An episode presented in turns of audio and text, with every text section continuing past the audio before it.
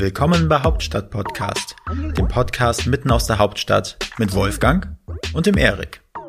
Wir interviewen Unternehmer, Schauspieler, Politiker, Sportler, Stars und Sternchen und wer hätte es gedacht, auch echte Berliner Schnauzen. Ich glaub, ich werd bekloppt. Dit muss ich mir jetzt mal geben. Wenn ihr keine Folge von Hauptstadt Podcast verpassen wollt, dann abonniert uns doch einfach auf allen Kanälen und vergesst nicht euren Freunden und eurer Familie davon zu erzählen. Moin Erik. Moin Wolfgang. Erik, weißt du ganz zufällig, wen wir diese Woche zu Gast bei uns haben? Ah, ja, zufällig schon. Na? Wir haben mit Burak gesprochen. Burak, sag bloß! Ja, wirklich. Ja. Wen? Ich kann ja auch sagen, was Burak so macht. Na, leg los.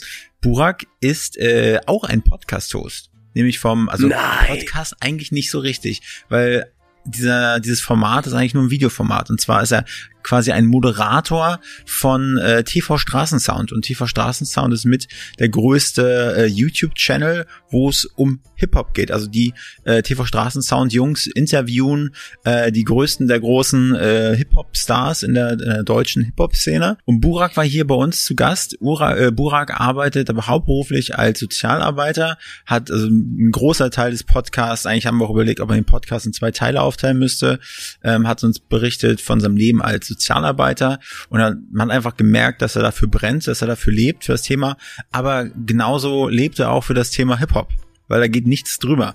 Also Hip-Hop ist sein Ding, Hip-Hop, an Hip-Hop hat er sich einfach festgehangelt, festgekrallt, es hat ihn durch, durch tiefere und dunklere und hellere Zeiten gebracht. Und ja, der Podcast ging auf jeden Fall richtig lange. Ich glaube, anderthalb Stunden, fast zwei Stunden, haben wir mit Burak geschnackt. Und ja, wir waren sehr, sehr gefesselt von seinen Erzählungen. Und ähm, dass er auf jeden Fall auch ein Macher ist und ähm, kommt so kommt vor, als wenn er ein, so ein Workaholic ist, ähm, als wenn er immer am Hasseln ist und das hat uns sehr beeindruckt. Ja, ich glaube auch als Streetworker hat er so viel erlebt, hat ein paar Geschichten erzählt.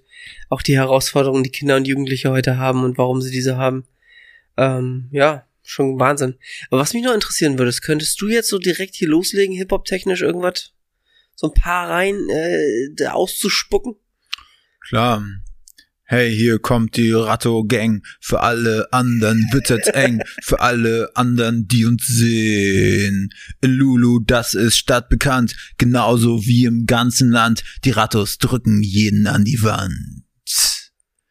Und zwar haben wir das Lied in Schwerin einstudiert. Ich glaube, waren wir, sind wir mit dem Hort hingefahren, vi- vierte Klasse oder so. Und dann hat der Musikproduzent, so nenne ich es mal, mit uns dann einen Ratto-Song einstudiert. Und das sollte so ein bisschen Hip-Hop sein. Für alle Hörer, falls das drin bleibt, entschuldige ich mich vielmals und wünsche euch ganz viel Spaß mit der Folge. Tschüss. Moin Gerne. Burak. Hallo. Hey. Schön, dass du da bist. Ja, danke, dass ich da sein darf. Zu so später Stunde. Du hast ja gemeint, eine Stunde durch die Stadt getingelt, ne? Ja, Mann, es ist äh, Berlin, kann einen verrückt machen. Ja. eine Stunde durch den Verkehr und äh, ich sitze im Auto und es will nicht enden und dann denkst du dir, wo hast du dich, wo bist du hierher gezogen, ja? Aber letzten Endes, äh, als ich dann so ein Hochhaus gesehen habe, habe ich mich wieder ganz heimisch gefühlt. Aber du bist ja aus, äh, wo wohnst du in Berlin? äh, tatsächlich ähm, im Prenzlauer Berg grenzend an Mitte, da die Ecke Rosenthaler Platz da. Aber von da bist du nicht hergekommen, eine Stunde, Nee, ne? aus Charlottenburg. Okay. Ich arbeite da und ähm, Mhm. hatte da noch einen Termin und dann bin ich hergetingelt, als ich dann im Auto saß und geguckt habe, ey, das braucht ja fast eine Stunde. Ja. Da wollte ich dir noch schreiben und sagen, kann sein, dass ich fünf Minuten zu spät komme, aber Heute, Ich heute, heute nicht. ja, äh, aber sehr, sehr gemütlich und, und sehr entspannt hier tatsächlich. Sieht gar nicht von außen so aus, ehrlich gesagt. Also danke nochmal für die Einladung. In, in, unserem, in unserem schönen äh, Building, in unserem äh, Hauptstadt-Podcast Tower. Voll. Wa- Warum eigentlich äh, Hauptstadt-Podcast, habe ich, gemacht- äh, hab ich mich gefragt und hatte Irritation oder war irritiert, weil ich bin ja gar kein gebürtiger Berliner und hatte dir sogar noch Bescheid gegeben, ey, Ja. ist das ein Problem, weil Hauptstadt-Podcast klingt so ein bisschen äh, lokalpatriotistisch Ja. so. Hatte das was damit zu tun? Äh, Mich, bevor wir die Frage beantworten, würde mich interessieren, weil darüber machen wir uns viel Gedanken und sprechen auch mit vielen Leuten. So, du hörst Hauptstadt-Podcast. Was, was würdest du dir darunter vorstellen, ohne was gehört zu haben? Ja, ich dachte, das erste, woran ich gedacht habe, war, aha, okay, das, das ist wohl so ein typisch Berliner Ding. Okay. Hauptstadt-Podcast. Da Ja. von Berliner und Berlinerinnen für Berliner äh, Menschen so. Ja. Und dann habe ich halt gedacht, dass die Leute, die herkommen, so so ein bisschen so Ur-Berliner sind und Mhm. ihr wollt so ein Hauptstadtding machen, wo die und den Leuten zeigen so ähm, so tickt Berlin wirklich. Das war so mein erster Gedanke, ehrlich gesagt. Ja. Äh, später dann, als ich bisschen ähm, reingeschaut habe und auch du mir die Frage beantwortet Mhm. hast, ähm, ob, ob man aus in Berlin geboren sein muss. Ähm, und du meintest, nee, muss man nicht. Dann habe ich mir gedacht, okay, offensichtlich ist es einfach so ein bisschen Representer, ne, so ein bisschen Mhm. in Austausch, Austausch zu kommen äh, und und und ähm, ja, jetzt bin ich hier und bin halt kein gebürtiger Berliner, dementsprechend.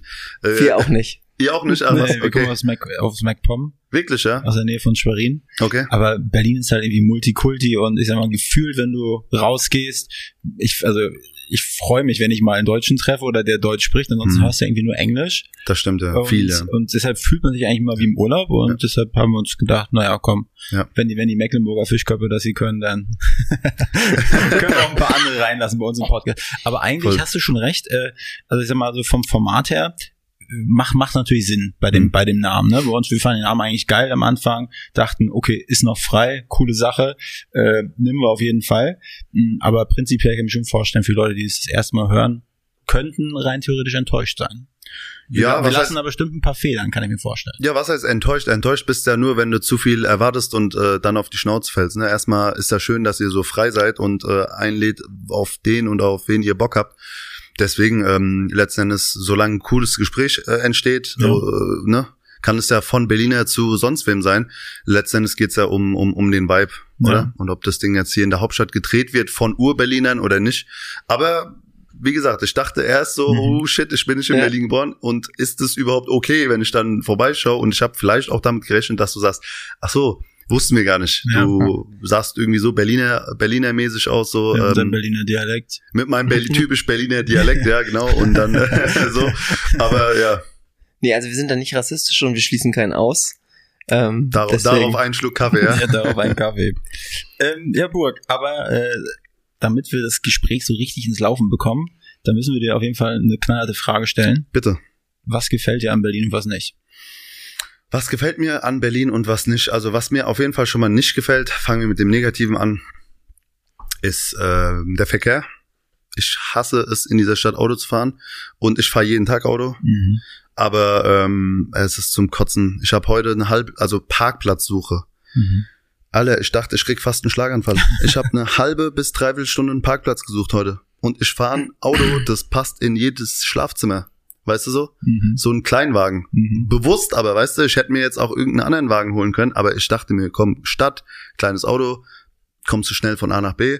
Ich finde keinen Parkplatz. Ich habe heute um 12 Uhr einen Termin gehabt und nee, um 11 Uhr einen Termin gehabt und kam fast äh, um 12 Uhr rein, weil kein Parkplatz gefunden. Und das macht mich wahnsinnig. Und das ähm, ist noch schlimmer, wenn du von 22 Uhr bis 0 Uhr im Radio eine Show moderierst, die in Potsdam ist, dann eine Dreiviertelstunde nach Hause fährst, 1 Uhr nachts und dann keinen Parkplatz findest und nicht pennen gehen kannst Mhm. und dann noch um 7 Uhr morgens aufstehen musst, arbeiten gehen musst, das ist sowas, was, was, was mich äh, kirre macht. Wird aber wahrscheinlich in Frankfurt oder München oder Hamburg äh, in der, in der Stadt halt ähnlich sein, ne? Wahrscheinlich. Aber das ist halt so, also das ist was, wo ich mir echt so, ich habe noch Haare auf dem Kopf so, aber äh, das ist, das, das nervt richtig so. Ja. Aber ist es dann in Charlottenburg genauso wie in Prenzlberg oder in Kreuzberg? Hast du das Gefühl, dass es überall gleich ist? Außer vielleicht Marzahn, Hellersdorf, wo ein bisschen mehr Platz ist? Ja, ich glaube, je zentraler und je, je, äh, man sagt, man spricht ja vom Ring, ne, so Mhm. was, was so irgendwie mittig ist, ist schon, ist schon äh, schwierig, Mhm. glaube ich. Kommt auch sehr stark auf Uhrzeiten an, ist mir aufgefallen. Aber wenn du jetzt irgendwie, keine Ahnung, hierher oder so Weißen See oder fährst oder so ein bisschen außerhalb so, wo du merkst, okay, das sieht zwar noch nach Berlin aus, aber könnte jetzt auch irgend so ein Dörfchen sein, Ja. ähm, ist halt so ein bisschen idyllischer und dann findest du halt auch mal so eine Parklücke und es ist auch nicht nur das Parken, es ist auch natürlich auch der Stress, der damit verbunden Mhm. ist, weil wenn du einer von vielen bist, die einen Parkplatz suchen, kennt ihr das? Ihr fahrt so, ihr, ihr seid im Auto, sucht äh, 20 Minuten einen Parkplatz, aber ihr seid hinter einem, Mhm. der sucht auch und ihr denkt euch so, selbst wenn jetzt ein Ding frei ist, so, ich habe eh gelitten so. Und dann ne? versucht man manchmal smart zu sein, biegt eine Straße Feuer ab man versucht, und dann ne, man dribbelt, genau, aber genau, und dann steht man sich wieder da und denkt sich, ach, weißt was, äh, ja, das ist, ich würde mal sagen, das ist was, was, was mich tendenziell so ein bisschen stört an der Stadt. Dafür kann aber die Stadt in dem Sinne nichts, ne, dass ich mich aufrege, Mhm. sondern ähm, mein mein Stressniveau müsste vielleicht ein bisschen, da müsste ich vielleicht bisschen runter, ja. runter, ein bisschen lockerer werden, vielleicht ein bisschen Ents bisschen Entspannungsmusik beim Autofahren Oder, ne, oder oder den Hauptstadt-Podcast. oder den Hauptstadt-Podcast, ja, genau sowas. Gut zum Einschlafen. ne, so, weißt du, wenn du eine halbe Stunde Parkplatz suchst, kannst du auch eine Folge hören. Ähm, aber das ist sowas, was halt schon, ja, mich nervt. Äh, und was ich cool finde an der Stadt, boah, das ist, was finde ich denn cool an der Stadt? Äh, das, das Volk, die Menschen, die gefallen mir. Äh, Ich bin ja Sozialarbeiter hier, ich habe viel mit Menschen zu tun. Mhm. Und ähm, ja, die, der Schlag Mensch hier in Berlin ist interessant und herzlich und nett und, und, und auch mal anstrengend, aber so grundsätzlich finde ich die Leute hier eigentlich ganz cool. Und ich muss dich korrigieren, manchmal sprechen sie auch alle nur Arabisch. Und Das- nicht nur, und nicht nur Englisch, je nachdem, in welchem Stadtteil du bist. Ja. Oder, oder nur Türkisch. Ja, ja. Je ja. nachdem, von welchem Blickwinkel man Mhm. auf welchen Stadtteil äh, blickt. Deshalb bin ich eigentlich auch ganz gerne so im, im Osten der Stadt unterwegs. Also ich habe in sieben Jahren in Weißensee gewohnt, vor Ort, ein bisschen idyllisch. Geil. Dann Friedrichshain. Ist, ist, ich mag es ganz gerne im Osten. Ja, mal so. Ist auch nett. Ja. Also ich finde, ich teile das immer so irgendwie ein bisschen auf. Osten finde ich so ein bisschen atzig, bisschen, wo man feiern gehen kann, wo man Mhm. essen gehen kann, was, was auch so ein bisschen mich mehr an Berlin erinnert als, als jetzt irgendwie der Westen. Westen verbinde ich irgendwie mit bisschen teurer, Mhm. bisschen schöner, bisschen schickimicki auch, ja, Mhm. und ich spreche jetzt nicht nur vom Kudamm, ich spreche jetzt einfach so von auch den Gebäuden und einfach so von den Straßen und ich habe so ein bisschen das Gefühl so, ähm, Nicht jeder Schritt ist ein Schritt in einen Haufen, in einen Hundehaufen. Oh ja, das, wenn du an Friedrichshain denkst so, ja, ich habe auch fast ein Jahr in Friedrichshain gewohnt. Das war schon echt äh, verrückt, ey. Also so viele Hunde, wie ich in diesem Mhm. ähm, Teil Berlins gesehen habe, äh, habe ich noch nie gesehen. Aber manchmal denke ich, das sind keine Hunde, das sind Tiger, das sind Eisbären, die da langlaufen. Alles, was du willst. Weil die Haufen einfach so riesig Ja. sind. Das ist, wie Das bei, ist wie beim Film Jurassic Park. Ja, ja, genau. Wo sie diesen Haufen von diesen, Ja, ja. Äh, von diesen Dino. Äh, Genau, wo du den ganzen. Arm Ja. reinstecken Genau, kannst. so das, ist, das ist verrückt. Und dann wiederum gibt es äh, Viertel, wo, du, wo jeder Hund gleich aussieht, weil das so ein Modehund ist. Mhm. Ja, so, ein- so ein Szenehund. Das Mhm. sind dann so, äh, wie heißen die, äh, Windhunde oder oder oder, die Ja, ganz dünn sind Ja. und so und so äh, ganz schnell sind Ja. oder ich habe den genauen Begriff nicht, aber so dieses jeder Hund sieht gleich aus, alle haben denselben Hund, Ja. ja? Und ich denke mir, das ist doch irgendwie voll gegen die Natur, aber äh, ist dann halt so. Aber Nee, die es, es ist wirklich dasselbe. Es ist so Hundesharing, weil man ja eigentlich keine Zeit hat. Ja. Kann man mal eine halbe Stunde hier, eine halbe Stunde da. Oder so. Ja. Oder ist es dann halt in, irgendwie einen Dackel zu haben? Ja, ist ja im Prenzlberg gerade, glaube ich, so ein bisschen Mitte Prenzlberg, ist, glaube ich, die Dackelphase ist wieder. Ich sehe nur, Okay. ich sehe nur überall, jeder hat einen Dackel. Ich denke, ist ja ein netter Hund, ja. Wogegen ich allerdings was hab, sind äh, Züchtungen und dieser ganze Markt, der dahinter ist, weil mir geht, ich habe kein Haustier, aber ich find's scheiße, dass die Tierheime so extrem äh, voll sind und äh, ab und zu mal bin ich mit dem Handy und guck mir so Tierheime und überlege, ey, kann ich da was spenden, kann ich da was supporten?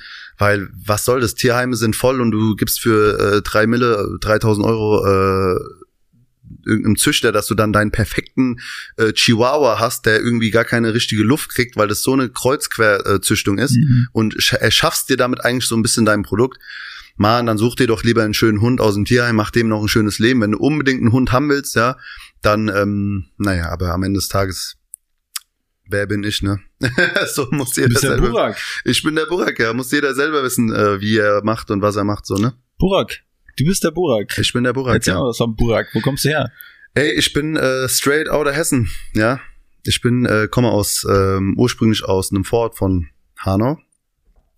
Vier Kilometer, bin also quasi in Hanau groß geworden, bin aber allerdings in äh, Aschaffenburg, also in Bayern geboren. Mhm. Ist quasi so die erste Stadt Bayerns, wenn man so will. Äh, zumindest von Hessen aus äh, betrachtet. Und äh, ja, bin da geboren, bin da zur Schule gegangen, in Bayern tatsächlich, Mhm. obwohl wir so Grenzen zu Hessen gelebt, beziehungsweise wir haben in Hessen gewohnt, Mhm. zwei Kilometer entfernt ist Bayern. Und ähm, meine, meine Eltern fanden es ganz wichtig, dass ich in Bayern zur Schule gehe, weil bayerisches Schulsystem, elitär, uh, Bayern und so. Ey. Ne? Und dann war ich halt, habe ich halt den, den Bayern-Film so mitgelebt und äh, ja, bin dann, hab dann, bin, bin, bin, was war denn das? Grundschule, Hauptschule, volle Kanne so, war voll schlecht in der Schule, ehrlich gesagt Mhm. und dann irgendwie auf die Hauptschule gekommen äh, und dann von der Schule geflogen und dann mit 15, 16 eine Ausbildung angefangen, auch in Bayern zum Kindergärtner. Geiler Beruf. Ja, weil ehrlich gesagt sonst nichts ging. Es war jetzt nicht so, oh, ich will brenne dafür Kindergärtner zu werden. Ja. Sowas nicht. Sondern es ging halt nichts anderes. Ne? Das war die einzige Schule, auf die ich dann irgendwie gekommen bin. Mhm. Und dann ähm, habe ich halt diese, diese Ausbildung da angefangen und habe mich dann wiedergefunden irgendwie im Kindergarten, während andere Leute ähm, in dem Alter andere Kids äh, Schule gemacht haben, so ganz normal, habe ich dann halt schon gearbeitet ne? und war Mhm. so im Praktikum in Arbeitsstellen Ja. und war so irgendwie, war voll krass, weil die Eltern, die wussten nicht, bist du jetzt, bist du jetzt selber noch Kind oder passt du jetzt auf mein Kind auf, ne? Also mit 15, 16, wie erwachsen will man da sein? Ja. Ich war halt dann schon im, im Lehrjahr quasi so. Als schon Bartwuchs damals. Äh, glaube nein. Kam erst so mit 17, 18, wenn ich mich nicht irre. Und auch natürlich auch nicht so, sondern ne? Äh, das wär, aber das wäre stark. Ja, Boah, das wäre mega geil, so mit 15 so ein Bart, ja. Und wie alt bist du? 15? Ach, geh mal weg. Das wäre geil. Nee, es war ähm, ganz, ganz komischer Schuh, so eine Schullaufbahn, die so irgendwie so ein Slalom und Achterbahn zugleich war, ne? Während so alle anderen so den geraden Weg gegangen sind. Aber ich meine, du hast ja dann eine gerade Ausbildung gehabt. Also ich meine, das damit können ja nicht mal nicht die, viel, die meisten auftrumpfen, ne? Das stimmt, Das ja. ist ja was. Ja, allerdings war sie eher so ein bisschen aufgezwungen Ja. statt äh, gewollt, weil ähm, wie gesagt, das war so eine so ein Ding, was man macht, weil man machen muss, dass man nicht auf der Strecke bleibt. Mhm. Aber ich bin kein ähm, kein äh, Kindergärtner, Kindergarten-Daddy war ich noch nie. Ich habe das dann halt gemacht, einfach um was zu haben. Witzigerweise bin ich dann aber im sozialen Bereich geblieben Ja. und habe sogar im Kindergarten dann auch noch gearbeitet nach meiner Lehre quasi. Mhm. Und äh, dann hat's mich zum Sozialarbeiter irgendwann Also aber in. Hanau alles dann. Äh, nee, das war auch in Aschaffenburg. Die Lehre war in Aschaffenburg und tatsächlich war die Schule in Aschaffenburg der Zeitvertreib aber in Hanau. Also ich habe mich eher zu den Hessen zugehörig gefühlt Ja. als zu den Bayern. Wobei das ist so ein Hin und Her. Jo, Und was, ja, ja, logisch. und was hättest du gerne? Also alternativ, wenn du daran zurückdenkst, gibt es irgendwas, was du lieber gemacht hättest, ausbildungstechnisch, in welche Richtung? Ja, was auch immer. Also, was ich schon mal sehr, sehr cool fänd, war, wenn die Schule ein bisschen mehr drauf geguckt hätte, äh, mich anders zu behandeln, als nur mit Mathe, Deutsch, Englisch, Physik, Chemie, Biologie.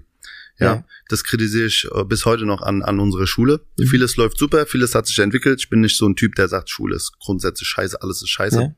Das nicht. Ich finde viele Sachen wichtig und gut und manchmal muss man auch mal was lernen, worauf man keinen Bock hat, einfach um sich ein bisschen zu challengen, so, das bin ich dabei.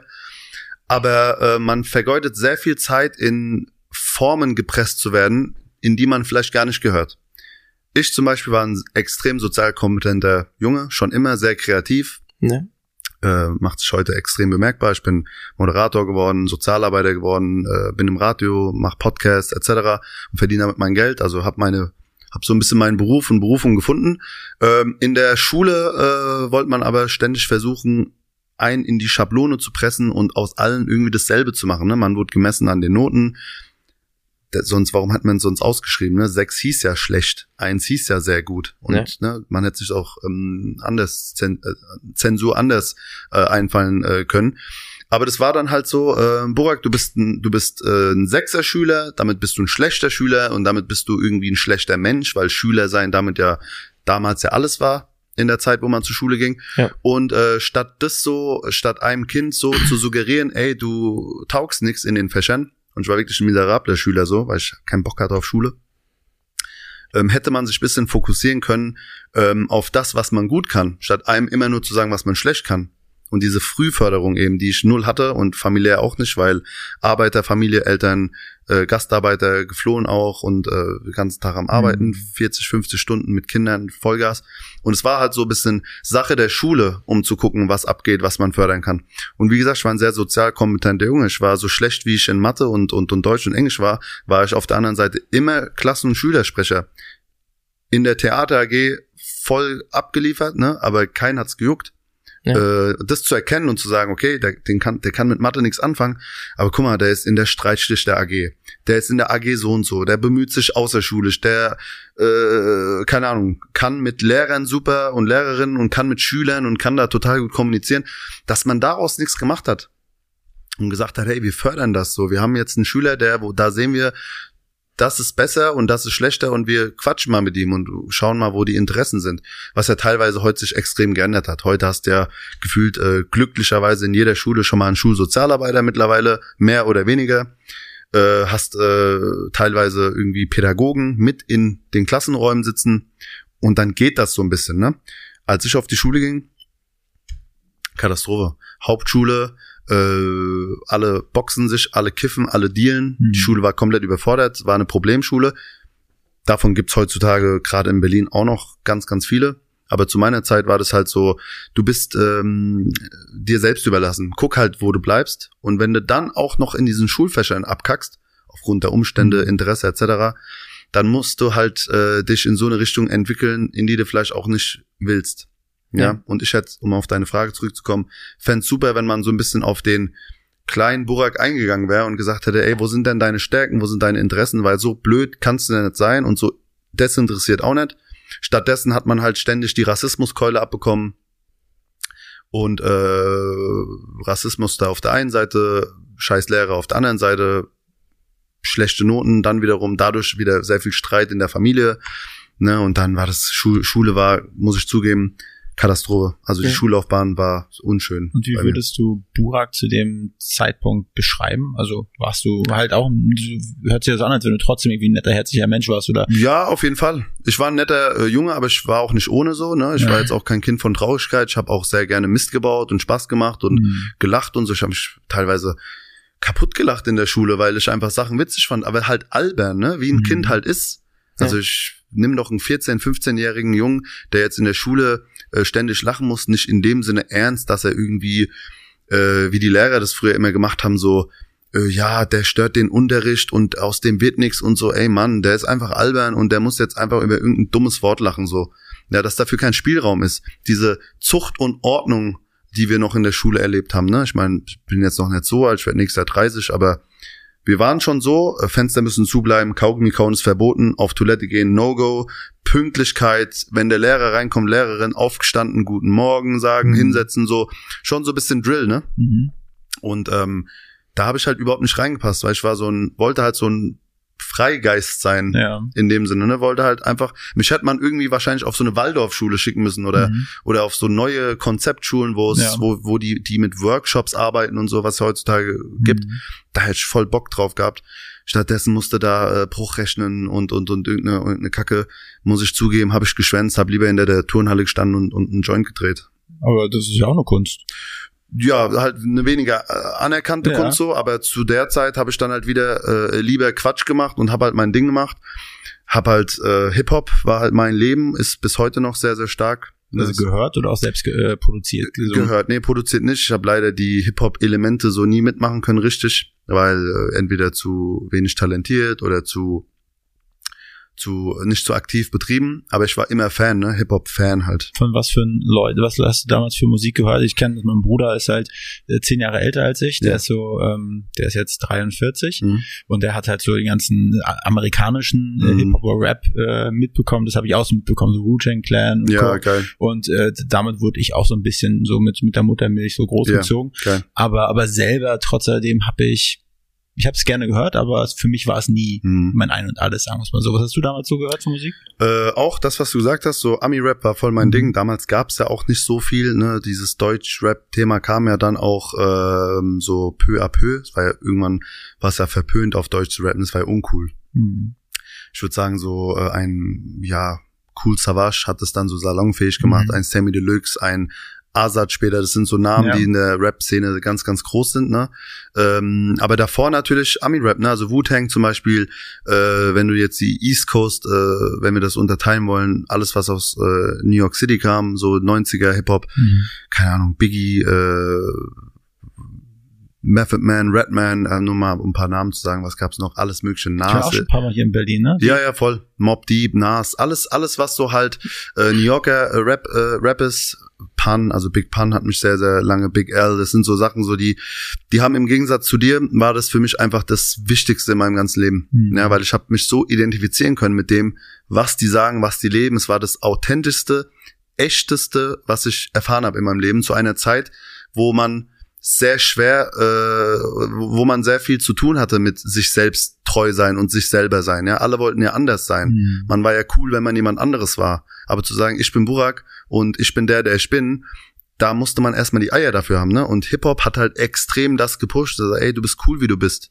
ne? Und viel mehr als das. Also das war so der Punkt, wo ich gemerkt habe, ey, wenn ich das nicht hätte, würde ich komplett abkacken. Ich sage immer, Hip Hop hat mich so aus der aus der nicht nur aus der Scheiße geritten, sondern auch schon so war ein Ersatzvater, war ein Ersatzbruder und war, war ein Ersatzlehrer, war war war immer da, wenn ich äh, es gebraucht habe und mhm.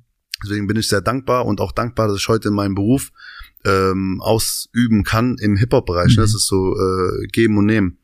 Ja, und ganz kurz, mhm. lass mich das ergänzen, bevor ich äh, später Ärger kriege von meiner Community. Natürlich auch die West Coast äh, von Snoop Dogg, Dr. Dre, äh, wie sie alle heißen, ne? NWA früher schon und und und Slick Rick und ähm, wie sie alle heißen so. Ähm, ganzes, ganzes Paket. Tupac zum Beispiel habe ich nicht mitbekommen. Als ich 93 äh, geboren bin, war das schon ja. ähm, ne, das Thema durch. Also das, das, das habe ich leider nicht mehr so mitverfolgen mhm. können. Er ist gestorben dann. Biggie genauso.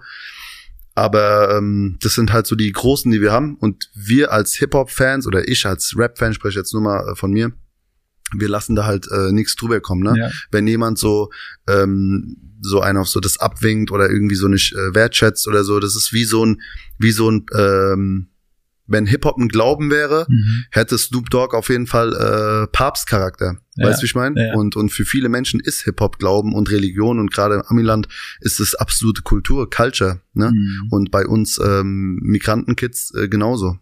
Also, wenn ich mal von mir sprechen darf. Wie, äh, war dein Englisch damals gut genug, damit du das alles verstehen konntest? Weil ich muss da echt äh, gestehen, ich habe zwar, ich habe einen Realschulabschluss gemacht, hatte seit von der dritten Klasse an Englisch, ja. habe aber die Refrains und alles Mögliche mitgesungen von englischen Liedern, aber wusste aber nicht, ich habe es mir nie auf der Zunge zergehen lassen und nie für mich übersetzt. Ja. Hast, hast du alles übersetzt? um Gottes Willen.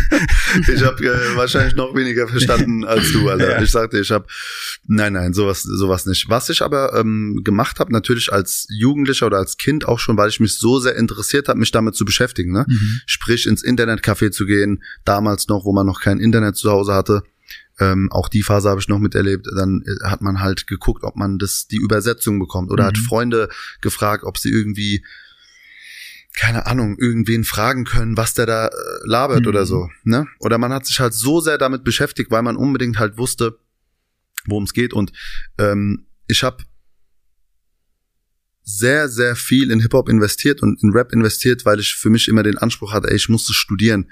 Ich, ich sehe ich sehe das wie ein Studiengang. Ich bin, mhm. ich bin leider noch kein Doktor, ja, aber ich bin auf dem Weg, äh, schon mal meinen Bachelor zu erreichen und, mhm. und das ist so, für mich ist es ganz, ganz wichtig, diese Kultur auch zu erfahren, zu spüren, zu checken, was die sagen, was die machen, wie das ist, äh, weil es mehr ist als, ey, yo, man, teure Ketten, cooles mhm. Outfit, cooles Auto, ne, es ist, es, es äh, spiegelt viel, viel von der Gesellschaft. Für mich ist es extrem wichtig und es, es spiegelt auch viel von meiner Persönlichkeit. Und ähm, auf keinen Fall habe ich mehr verstanden als du. Ich habe mhm. aber vielleicht mehr gefühlt als andere. Mhm. Ja, als ich äh, The Chronic äh, gehört habe von Dr. Dre oder oder oder äh, Doggy Style von Snoop, ähm, wo wahrscheinlich alle alle Hits drauf sind, die du kennst, mhm. wenn du sie hören äh, würdest, je nachdem wie gut du dich auskennst mit mit mhm. Hip Hop. Ähm, als ich das gehört habe oder heute höre, wenn ich im Auto sitze, ich krieg Gänsehaut, weißt du? Ich, ich, ich steig nicht aus, bevor das Lied zu Ende gespielt ist, weißt du? Ich skipp's mhm. nicht.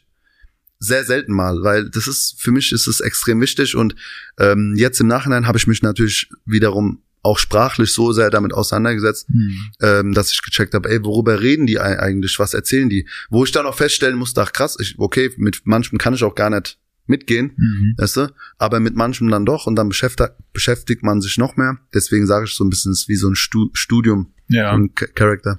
Aber sind es dann, ähm, also es ist auch ganz gefährliches Halbwissen, wahrscheinlich auch oberflächlich, ne? aber man verbindet so, äh, also die Bruch Bruchstücke, die ich damals war aufgenommen habe, war halt okay, die, wie die groß gewachsen sind, ne, in einer, in einer Neighborhood, in einer schlechten, alles Gewalt und äh, dann wird halt von von Waffen und von äh, Drogen, keine Ahnung, was gesungen. Äh, ist das hauptsächlich so gewesen oder gibt's da auch ähm, Leute, die die hm, hm die die also haben die alle eine positive Message da drin oder ist es ist es, ist es häufig so dieses, ja, oberflächliche. Äh, redest du von heute? Sorry, von heute von oder von, von damals? Von, von damals. Also, ähm, wenn wir uns die Songtexte oder die Lieder mal angucken, so, äh, die, die meisten Leute erzählen ja von ihrer Lebensrealität, mhm. ne, so, ähm, oder von dem, was sie erreichen wollen oder mhm. erreicht haben oder wie krass es bei denen ist und so. Und äh, das kann man äh, schon abkaufen. Ne? Mhm. Also ich unterstell, unterstell Snoop oder Dre oder wem auch immer ähm, nicht, dass sie lügen. Was man natürlich dazu sagen kann oder muss, ist, dahinter steckt auch eine gewisse Vermarktung. Ne? Mhm. Das war damals wie heute. Heute ist es noch viel mehr und viel schlimmer geworden. Ähm, aber der Anspruch, real zu sein, war in der Zeit definitiv höher als heute. Mhm. Ja, und wenn ähm, du dir die Musik anhörst, kannst du schon davon ausgehen, dass sehr vieles gestimmt hat mhm. oder sehr vieles einfach auch real war, weil, äh, wie gesagt, der Anspruch anders war. Damals sind die Leute nicht an die Musik gegangen und ähm, haben sich wie heute Businesspläne, Marketingpläne, Strukturen, PR-Agenturen mhm. etc. pp. dazu geholt, sondern ähm, es ging um Competition, es ging um zu sagen, ey, ich bin krasser als du, meine Hut ist krasser als du, meine Straße ist krasser als du ähm, und und und ähm, es ging auch darum zu sagen, ey, wer wer man ist, weißt du, wo mhm. wo man herkommt, das Representer-Ding so und es ging mit Sicherheit auch klar um, yo, ich bin cool und ich hab dies und ich hab das. Mhm ein Notorious B.I.G., ein Tupac, die haben äh, auch aus wirtschaftlichem Interesse mhm. gerappt, was aber auch okay ist, weißt du? Es gibt Interviews, äh, wo die sagen, ey, wir sind keine, wir sind keine Hip-Hopper, wir sind Geschäftsmänner, mhm. ne? Und auch das ist ja real. Ja. Und äh, ich würde sagen, verglichen zu heute kannst du denen mehr abkaufen, weil es auch so ein bisschen die alte Garde ist, so, mhm. ähm, als dem, was heute so gesagt wird und im Umlauf ist. Ja. Und das ist eine meiner Meinung nach eine traurige Entwicklung, aber andere würden sagen, es ist Lauf der Zeit und das ist okay so. Ja. Ja.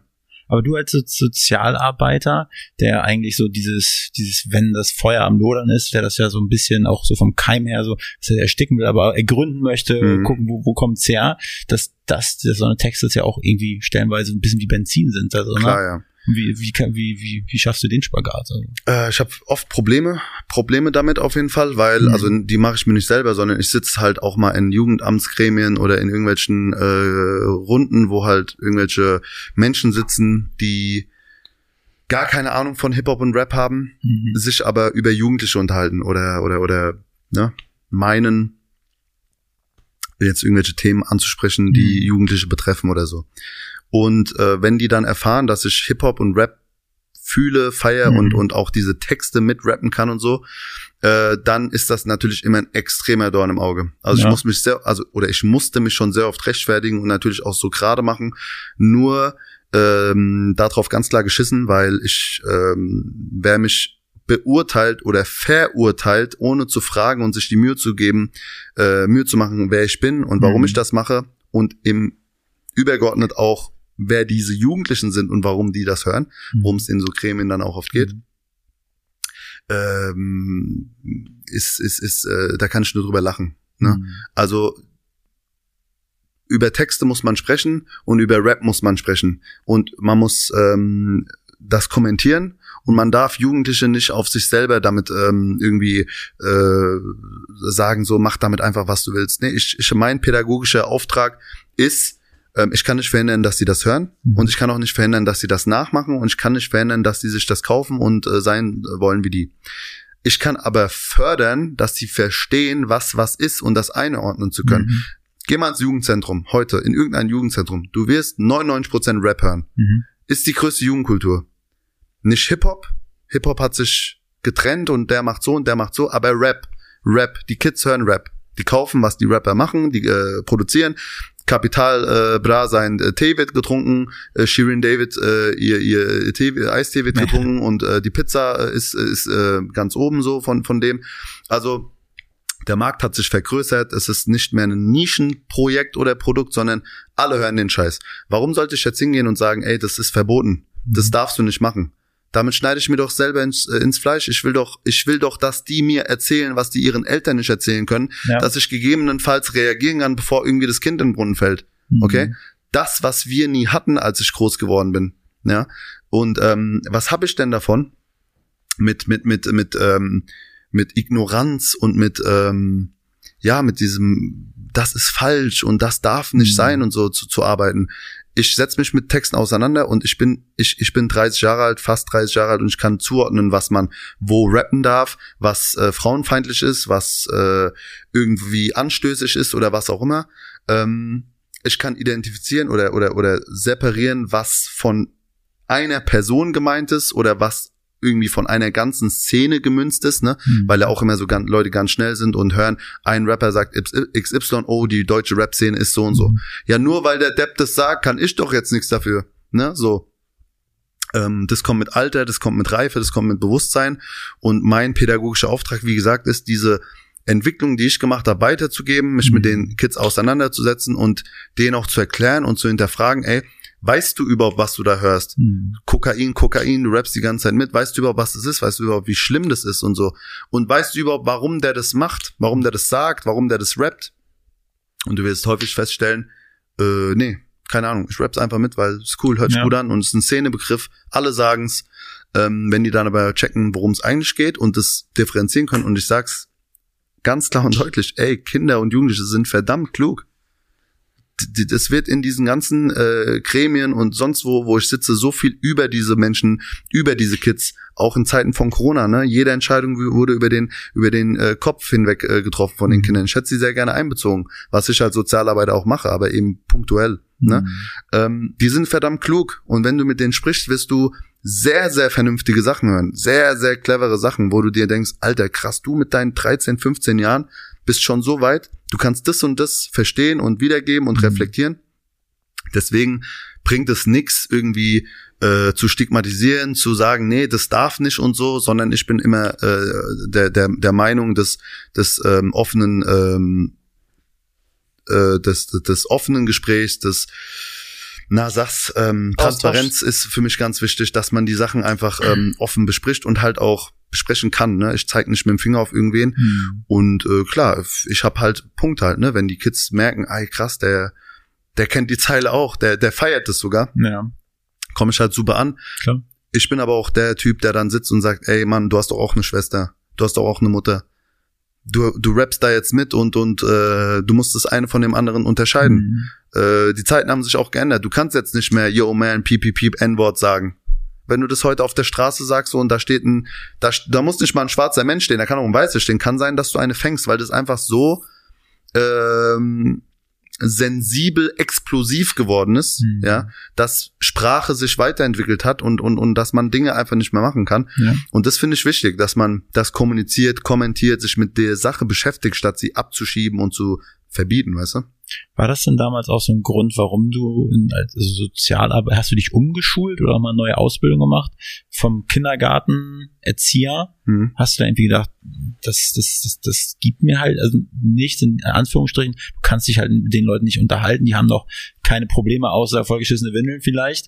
Äh, war das so, so Die Probleme haben sie viele, auf jeden Fall. Aber was war der Grund dafür, in die Richtung zu gehen? Ich habe äh, gestern, vorgestern noch mit einem Kollegen drüber gesprochen. Ich glaube, der NC für soziale Arbeit liegt bei 1, irgendwas, 1,4 oder so.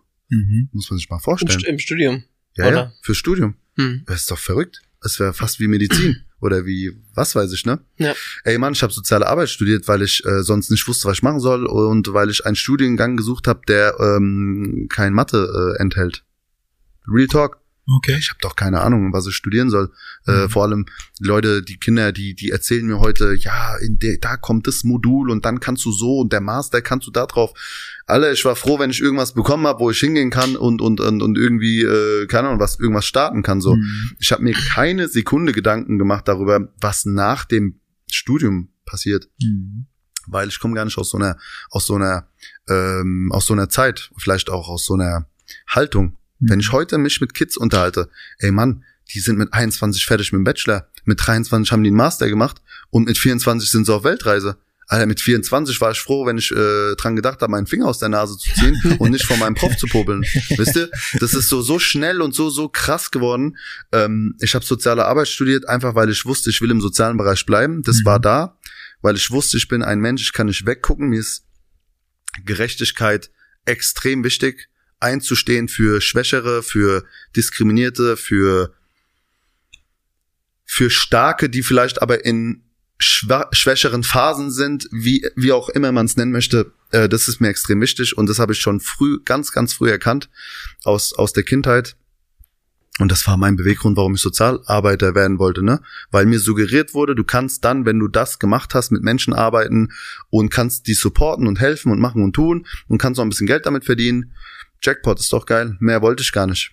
Ich und wie sieht deine Arbeit heute aus als äh, Streetworker und ähm, ähm, Sozialarbeiter? Also wie kann man sich das vorstellen? Ja, ähm, grundsätzlich gibt's da voll viele Bereiche, ne? Mhm. Du kannst halt Sozialarbeiter im Knast arbeiten, im Pflegeheim, im Kindergarten, in, ne, überall, was irgendwie mit Menschen zu tun hat oder ja. viele. Ich bin in der ähm, offenen Jugendarbeit tätig, ähm, hier in Berlin bei einem äh, Träger, da ist Outreach. Ähm, ist ein ganz, ganz toller Träger und wir äh, beschäftigen uns quasi ähm, damit in meinem Projekt äh, mit äh, damit Jugendlichen so ein bisschen den Übergang von der Schule ins Berufsleben zu fördern, supporten, was auch immer. Später haben wir festgestellt, wir haben das wir sind sehr fokussiert auf das Thema Beruf aber ey, da liegen noch so viele Probleme zwischen Beruf und und und und äh, Leben, dass wir uns ein bisschen umstrukturieren müssen und gucken müssen, ey, wie können wir die ganzheitlich supporten? Und das, man kann sich das so ein bisschen als Coach vorstellen, Coach Burak so, ne, der dann irgendwie ähm, Kids trifft auf der Straße, im Jugendamt, im Jobcenter, im Jugendzentrum und dann eine Beziehung aufbaut und nachhaltig langfristig über einen unbestimmten Zeitraum mit denen zusammenarbeitet. Und ob's da heißt, ich will aufhören mit dem Kiffen, ich bin von der Schule geflogen, mein Vater schlägt mich, ich habe das und das Problem, ich bin obdachlos. Alles ist da äh, drin. Aber die müssen ja erstmal irgendwo in Anführungsstrichen erfasst werden, dass bei dir eine, eine Alarmglocke auf dem Handy aufbimmelt oder ist jemand Neues, mit dem ich sprechen hm. sollte. Wie läuft das? Oder stell dir vor, du gehst ins Jugendzentrum, ich bin Sozialarbeiter, oder ich erkläre mal an, an, an, anhand eines Beispiels, jetzt nur ein Beispiel, ich gehe ins Jugendzentrum, mhm. ich bin Sozialarbeiter, ich habe gewisse Ressourcen und sitze jetzt da. Neben mir sitzt ein Junge und sagt, hey Mann, scheiße, ich flieg von der Schule. Okay, bist vielleicht 18 Jahre alt. Und dann sage ich, warum denn? Und dann entsteht ein Gespräch. Ja. Ah, aber aus Eigenmotivation von denen, weil die denken, von ich denen, kann genau. mich Coach Burak öffnen. Genau, okay. ich bin aber, ich stelle mich aber nicht als Coach Burak vor, ich bin einfach erstmal, ich bin einfach erstmal eine Burak, weißt du? CB. Ja, CB, ja. BC, das sind tatsächlich auch meine Initialien, aber es war, ja, müssten wir umdrehen. Ähm, Nee, da, dann gibt's ein ganz normales Gespräch. Ey, erzähl, ja, kommst mit eine Kippe rauchen. Ah ja, komm, ich rauch nicht, aber erzähl. Und dann erzählt man einfach, Bruder hier, Bruder da. Und dann nach einer Stunde oder nach einer Dreiviertelstunde sagt man, ey, hör mal zu, Digga. Ähm, ich bin Sozialarbeiter, ich habe das und das und das drauf. Ich kann dir da und da und da helfen. Das kostet dich nichts. Du musst, ich bin nicht von der Polizei, ich bin nicht vom Jobcenter, ich bin von keiner Institution. Das kann alles anonym, kostenlos, wie du willst machen und sogar bei dir ums Eck das macht uns aus. Wir sind mobil, das ist ein ganz großes Steckenpferd unserer Arbeit. Ja. Wir können auch in den Lebensraum der Menschen, ne, wenn der sagt, ey, ich hab, ich werde gesucht in dem Stadtteil, ich habe Scheiße gebaut, kannst du auch da und dahin kommen? Sag ich, ja, ich kann auch da und dahin kommen. Und dann müssen wir gucken, dass wir das klären, dass ich nicht jeden Tag da 300 mhm. Kilometer fahren muss, aber anfangs können wir das so machen. Und ähm, das wäre jetzt ein Beispiel über das Jugendzentrum, ne? Ja. Die merken, okay, Angebot, Nachfrage, der Burak scheint ein korrekter Typ zu sein. Ich lasse mich drauf ein, Handynummern austauschen, Termine machen und dann trifft man sich. Mhm. Und dann gibt es Beratungsstunden, also Beratungen, es gibt äh, Begleitung, dass man sagt, hey, wir müssen jetzt zu dem Termin, du traust dich nicht, ich gehe mit. Es gibt äh, Bürokratie, Anträge etc. pp. Es gibt ähm, Zusammenarbeit mit anderen Stellen, wenn man zum Beispiel sagt, ey, du hast ein Schuldenproblem, komm, wir gehen mal zur Schuldenberatung, ich organisiere was, was kostenfrei ist, mhm. oder du hast ein Drogenproblem, es gibt tolle Suchtberatungsstellen, ich gehe da mit dir hin oder schick dich dahin. Und ähm, so sieht es dann aus, bis man dann halt sagt, okay, wir haben ein DIN A4, da steht, da stehen zehn Probleme und wir gucken, dass wir diese Probleme aus der Welt schaffen, so dass du dein eigenes Ding machen kannst, weil ey, ich kann keinen Menschen ein Leben lang durch, durchs Leben ziehen. Hilfe zur Selbsthilfe. Ich push die Leute dann so sehr, dass die mit der Zeit checken, krass, okay, das und das habe ich da drauf, das habe ich gelernt, das wusste ich gar nicht, dass ich das kann. Irgendwann habe ich so einen Ressourcentopf an Skills, jetzt kann ich wieder selber mein Ding machen oder brauche immer wieder mal Hilfe. Aber das ist das Ziel, Hilfe zur Selbsthilfe. Und wie viele Kinder und Jugendliche begleitest du so mehr oder weniger zur selben Zeit? Das sind so im Schnitt, ähm, wobei man sagen muss, der eine braucht mehr Aufmerksamkeit, der andere hat ja. äh, weniger zu tun. Aber ich würde sagen, so mein im Schnitt vielleicht so 30 Jugendliche im Monat. Wow. Ja, die so aktiv mit mir kommunizieren über, über den Tag, über die Woche. Ja, so. Mhm. Äh, per WhatsApp, per Instagram, per TikTok, wie auch immer. Und das bedeutet wirklich eigentlich, dass dein Handy, also du bist eigentlich für die immer erreichbar, mehr oder weniger. Das nicht, auch ich habe meine Grenzen, ne? Also Okay. wenn mich jetzt jemand um 1 Uhr nachts anruft, gehe ich nicht ran, weil ich halt schlaf, ne? Ja. Aber ähm, klar, Oder Parkplatz suchst. oder Parkplatz suchst, genau, oder im Radiosender bin und nicht drangehen kann. Hm.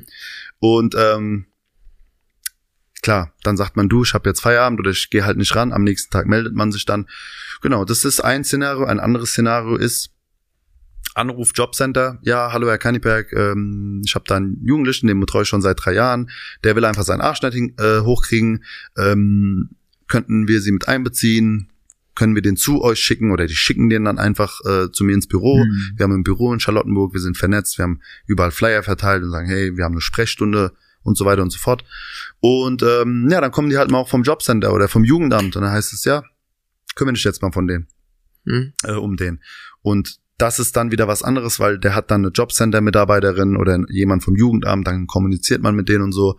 Und ähm, ist aber dasselbe Angebot. Ne? Ob du jetzt von von von der Straße bist und mich zufällig irgendwo triffst in irgendeinem Jugendzentrum oder direkt vom Jugendamt geschickt wirst, ändert nichts an der an der Methodik der Arbeit. Wir sind straight auf der Seite der Jugendlichen, ähm, immer kostenlos, immer anonym, immer flächendeckend motiviert und ich behaupte auch, dass ich so für mich einfach ein absoluter Profi und ein absoluter geistesgestörter Sozialarbeiter bin, weil ich das, was ich mache, einfach absolut perfekt machen will. Also ich, mein Anspruch von mir, für mich ist es, der beste Sozialarbeiter der Welt zu sein. Ich sag's auch immer den Kids. Ich sag, ey, wenn du mit mir zusammenarbeitest und äh, bringst, was ich von dir will, wirst du das tausendfache zurückkriegen. Du kriegst den besten Support deines Lebens. Wenn ich mit dir fertig bin, bist du ein neuer Mensch. Und das gebe ich dann auch. Ich will, dass die Kinder, mit denen ich zusammenarbeite, oder die Jugendlichen oder auch mal junge Erwachsene, das 100% Programm so kriegen. Ne? Und Ja. das äh, kriegen sie dann auch, weil ich meinen Job sehr gut mache und sehr gerne mache. Ja. Ne? Und das wäre dann so, ne, das wäre dann so ein Start. Da gibt so ein Erstgespräch, ob du vom Jugendamt kommst, vom, vom, von der Straße erlesen oder vom, äh, von der Jugendfreizeiteinrichtung. Es beginnt immer mit einem Erstgespräch. Dann erzählt man, ja, Bruder, ich hab dies, ich hab das, ich hab äh, verteile Packs oder hab keine Wohnung oder mach dies und das. Und dann gibt's ein Gespräch und dann trifft man sich Woche für Woche, Monat für Monat, Jahr für Jahr. In der Regel so, würde ich sagen, so Pi mal Daumen, im Schnitt so sechs bis zwölf Monate, auch mal zwei Jahre, je nachdem. Ja. Auch mal so sechs Monate, am- sechs Monate am Stück, dann drei Monate nichts mehr von dem gehört und dann auf einmal wieder zurück, ne? So auf und ab. Aber so kann man sich das vorstellen, in einer mobilen, coachenden, beratenden äh, Rolle, kostenlos, anonym, total flexibel, eigentlich ein extrem geiles Projekt, was ich mir wünschen würde, dass es viel mehr gibt auf dieser Welt und vor allem in Deutschland auch, aber kostet viel. Es Ja. braucht auch, ich wollte, das die Frage so ein bisschen auf der Zunge. Was glaubst du, was da für ein Bedarf ist von dem, was jetzt an Ressourcen da sind? Ja. Wahrscheinlich nicht jeder Jugendliche, der Hilfe möchte, kriegt auch welche, weil es aber nicht Nee. So viel äh, ist der leider leider ist der Staat nicht bereit auszugeben. Also was für Soziales, Gesundheit, Pflege ausgegeben wird in Deutschland, wie schlecht sozial arbeitende, pflegende ähm, äh, Menschen verdienen, das ist ein Witz. Mhm. Also wenn man akademische Berufe vor allem vergleicht, ne? Ja. Ich meine, ich habe ja nicht weniger in der Uni gehockt als jetzt ein Maschinen Maschinenbauer oder sonst was. Der musste zwar mehr pauken, aber verdient dementsprechend möglicherweise ich habe ein Limit, ne? Also ich kann noch zu dem äh, besten Träger der Welt gehen. Irgendwann heißt hier und nicht weiter so. Es gibt keine Aufstiegschancen, es gibt keine Karrierelaufbahn, die du einsch äh, einschlagen kannst im finanziellen. Und das macht was mit einem, ne? Und als wäre das schon nicht genug, wird überall gekürzt. Es ist nie Geld da so richtig. Äh, Verträge dauern ewig, bis die unterzeichnet werden. Beste Beispiel, Corona, so irgendwie dauert so zwei Jahre lang, um Geld für Pflege zu äh, akquirieren. Äh, kaum ist Krieg, bam, 100 Millionen, alle, alles da, NATO, bab, ab damit. Und die Leute aus der Pflege und aus dem Sozialen sind erschüttert und denken sich, hä? Wie? Zwei Jahre? Für das kein Geld? Aber Krieg, okay, das geht auf einmal und äh, da ist natürlich ein ganz großes Misstrauen und, und ein Missverständnis auch zur Politik dann, weil man sich denkt, hä, es geht ja gar nicht darum, wer damit involviert ist und, und, und warum und wieso das Ganze klappt. Es geht nur darum, warum es auf der einen Seite Summe X und auf der anderen Seite Summe X mal 100. Also man kann es man kann's gar nicht erklären.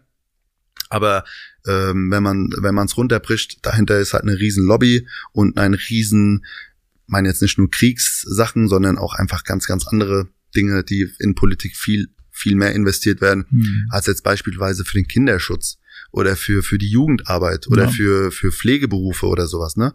Da ist einfach schon Geld da, aber die Leute wollen es halt nicht ähm, investieren. Und zurück auf deine Frage. Pff, glaubst mir aber, wo Bedarf ist, ey.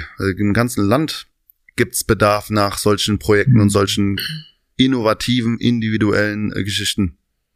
Aber ähm, der Staat, der fährt dann immer doch irgendwie so diese Maß, äh, diese Katalogmaßnahme, die altbewährt sind, die auch nicht so viel kosten und ähm, eher so bisschen mit dem Nötigsten als mit dem, was man, mhm. was man ge gebraucht wird, ne? Dass man mal sagt, ey, man nimmt jetzt mal einen Haufen Kohle in die Hand und pusht jetzt einfach mal, ja. Aber stattdessen muss man hören zu Corona, ja, sind äh, Sozialarbeiter äh, oder beispielsweise Sozialarbeiter, Sozialarbeiterinnen, sind die überhaupt systemrelevant? Wo ich denke, Alter, ich reiß mir den Arsch auf für ein Apfel und Ei äh, jeden Tag. Und jetzt diskutieren die noch darüber, ob ich überhaupt am nächsten Tag arbeiten gehen soll.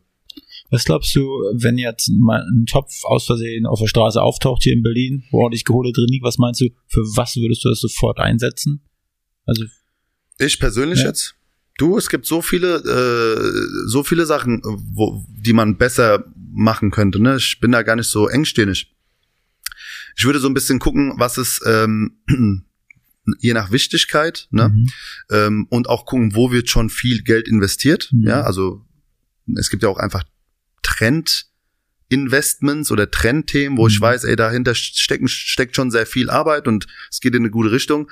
Ähm, ich ich, ich würde sagen, also ich finde zum Beispiel, dass ähm, der Bereich der Jugendarbeit hier in Berlin dass sich Menschen, die im sozialen Bereich arbeiten, von Jahr zu Jahr Gedanken um ihre Mieten machen müssen, finde ich schrecklich. Mhm. Ja, äh, das, das würde ich sehr gern pushen. Das ist jetzt klingt jetzt wieder egoistisch, weil ich selber aus dem Bereich bin.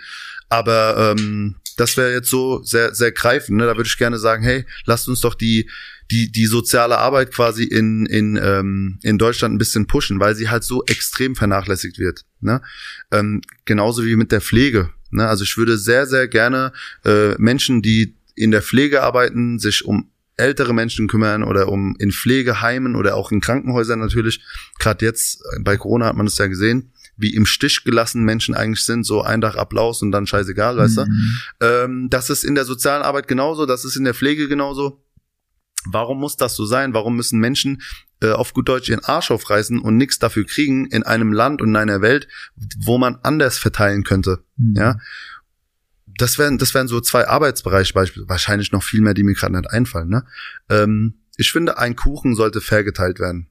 Und man sollte den Menschen, die extrem Hunger haben, äh, so viel geben, dass sie auf jeden Fall satt werden und übersetzt auch in Würde leben können mhm. und Menschen, die weniger Hunger haben, äh, vielleicht aber nur großen Appetit, ja, ähm, mit denen ins Gespräch gehen und sagen, ey, äh, du, du hast, du hast jeden Tag zu essen und bist aber einfach nur verwöhnt, deswegen willst mhm. du immer viel. Es gibt auch andere Menschen, die haben jeden Tag nichts zu essen mhm. und haben aber genauso viel Hunger wie du. Man müsste halt so ein bisschen die Verteilung mal ein bisschen sich angucken und äh, das finde ich halt voll grausam, Mann. Also was hier wie falsch hier verteilt wird, ähm, finde ich unschön. Ich bin aber auch nicht der Typ, der jetzt es irgendwie besser weiß. Mhm. Oder so, ähm, ja, alles läuft scheiße und äh, so und so, aber selbst keine Ahnung. Ja, also ich kann immer nur so weit reden, wie ich mich dafür ähm, positionieren könnte oder sag, sag ich mal, wo es authentisch wäre. Ja, ich bin kein Freund von Jammereien, weißt du so. Mhm. Viele jammern über Politik und, und sagen, alles scheiße und ich denke mir, alle, mach's, geh, du, lauf du erstmal in den Schuhen ja. äh, und mach das mal einen Tag, guck mal, ob du das überhaupt durchhältst. Mhm. Ähm, auch wenn ich oft frustriert bin von, von Politik und auch wenn ich oft Politik, Politik oder Politiker, Politikerin ähm, kritisiere. Aber ähm, man muss auch sich rein versetzen können in Menschen und vor allem in Entscheidungsträger und Trägerinnen so, um ein bisschen nachvollziehen können, was geht ab. Man darf sich aber natürlich auch auskotzen. Gehört halt dazu, ne? Und also ähm, ich bekomme jetzt gerade Kita so ein bisschen mit, hm. die Schwierigkeiten, die wir da haben. Ja. Und so die ersten und zweiten Klassen. Und ich glaube, meine Schulzeit kann man mal ausgliedern, so, so läuft es heutzutage nicht mehr. Ja. Aber was gibt es vielleicht, was du dir wünschen würdest, dass man sagt, okay, eigentlich müsste jedes Kind schon mit so und so vielen Stunden im Jahr irgendwie begleitet werden von einem Sozialarbeiter oder von einem zusätzlichen Psychologen, dass man einfach jeden mitnimmt oder abholt? Also müsste man einfach eine Struktur rund um das, was schon da ist, erschaffen? Oder dieses punktuell, was, was es jetzt schon gibt und was ihr ja auch macht, ähm, einfach aufstocken? Also wo Ja. siehst du da den Bedarf? Äh, ich bin kein Freund von muss.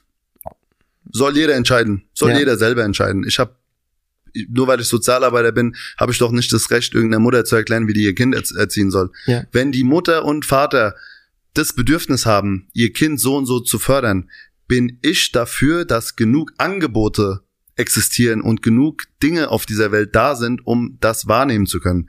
Ich bin kein Freund von muss. Ich bin nicht der Meinung, dass irgendwas, du musst jetzt mit dem Okay. Psychologen. Verstehst du? Nee, nee, ich, das, ist, meine ich, genau. Das, das wollte ich nur noch mal Ja. erwähnen, weil viele haben so, äh, haben so den Eindruck so, ähm, wenn man meint, ja, das und das und das könnte besser sein. Ey Mann, ich bin ein Freund von Freiheit. Jeder Mensch sollte selber entscheiden, wie er leben will, was er leben will, was er machen will. Ja. Natürlich gibt es ein Kollektiv und eine Gruppe und es gibt Regeln für die Gruppe. In unserem äh, in unserer Welt äh, regeln wir das mit dem Gesetz, ja. Und das ist auch alles okay. Ähm, ich finde es einfach, fände es einfach cool, wenn Menschen, alle Menschen übrigens, ob reich, arm, schwarz, dick, dünn, Ja. alles scheißegal, äh, alle die gleichen Möglichkeiten haben. Und da sprechen wir von Chancengleichheit, da sprechen wir von fairen, aufgeteilten Ressourcen, da sprechen wir von sozialem Ausschluss, den wir ver vermindern und verhindern könnten, ja. Ja. Ähm, warum sollte ein Burak und ein ähm, Max, der in der, die in derselben Straße aufwachsen, nicht dieselben äh, Chancen äh, haben, ja? worauf ich hinaus wollte, ist eigentlich eher so dieses, ich habe das Gefühl, es geht schon wirklich, die Leute kommen in die, oder die Kinder kommen in die Kita Hm. und da hört die Chancengleichheit schon auf. Also sowohl welche Kita du nimmst, ob du jetzt nun zweisprachig und keine Ahnung Klar. was, als auch, dass der eine kriegt, ein, also kriegt die Artikel überhaupt gar nicht hin auf die Reihe Ja. ähm, und der nächste spricht halt normal.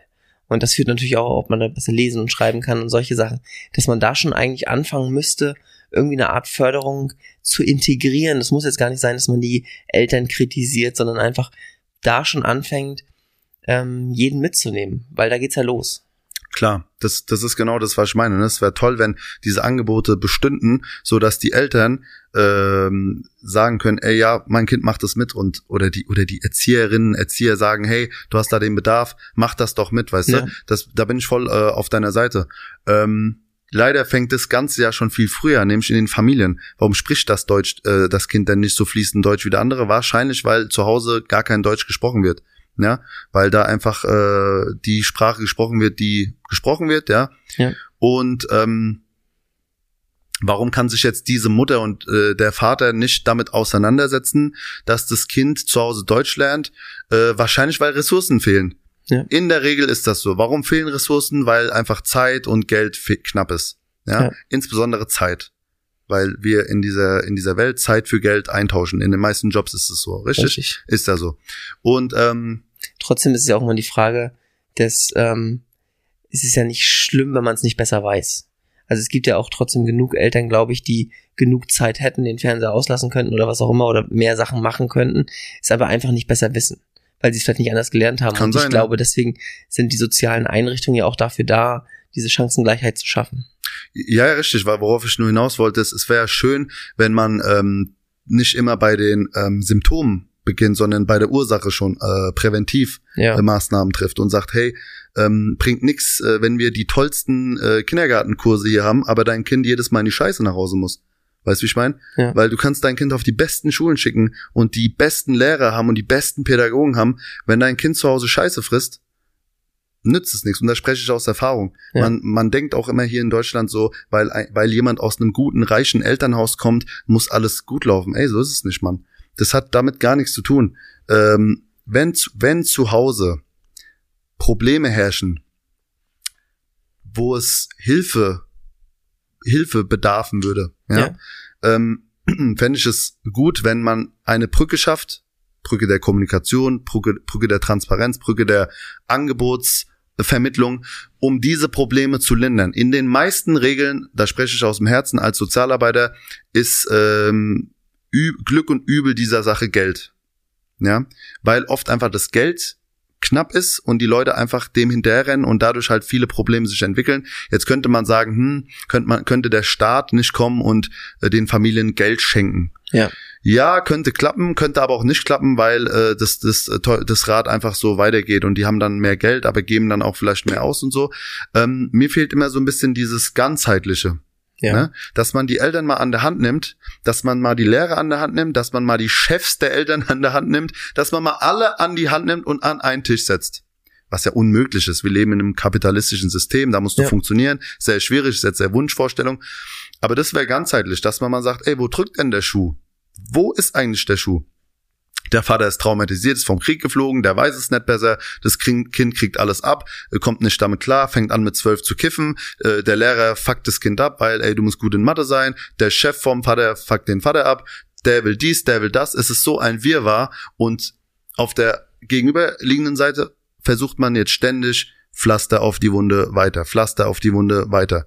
Das ist das, was ich sehr häufig erlebe, statt mal zu sagen, ey, du Idiot, warum verletzt du dich eigentlich ständig? Wo, wo drückt denn der Schuh? Und das meine ich mit Präven präventiv. Ja. Ähm, das, was in meiner Kindheit halt zum Beispiel extrem gefehlt hat, das, was ähm, heute extrem fehlt, das, was besser funktionieren würde, wenn mehr Geld ausgegeben würde, wenn zum Beispiel das Jugendamt, äh, wenn eine Familienhilfe beantragt wird, ähm, nicht so sparen muss sondern sagen kann, ey, wissen Sie was, Sie haben fünf Kinder zu Hause, Sie sind alleinerziehend oder drei Kinder, ähm, wir geben Ihnen zwei Familienhilfen. Einmal für sie und einmal für die Kinder und nicht nur für die Kinder. Wissen Sie was? Sie sprechen nur Türkisch.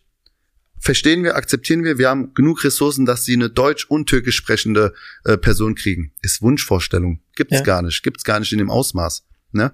Du kannst froh sein, wenn du überhaupt irgendwen kriegst. Das wäre jetzt ein Beispiel. Sehr oft ist es das ganzheitliche, was was was wo ich mir wünschen würde, ähm, dass es angegangen wird in der Realität sieht es doch mehr so aus, dass wir eher so eine Symptomlinderung betreiben. Auch in der sozialen Arbeit. Das, mein Professor hat immer gesagt, leider, leider, leider erinnert sehr viel immer an Tropfen auf dem heißen Stein. Mhm. Ja.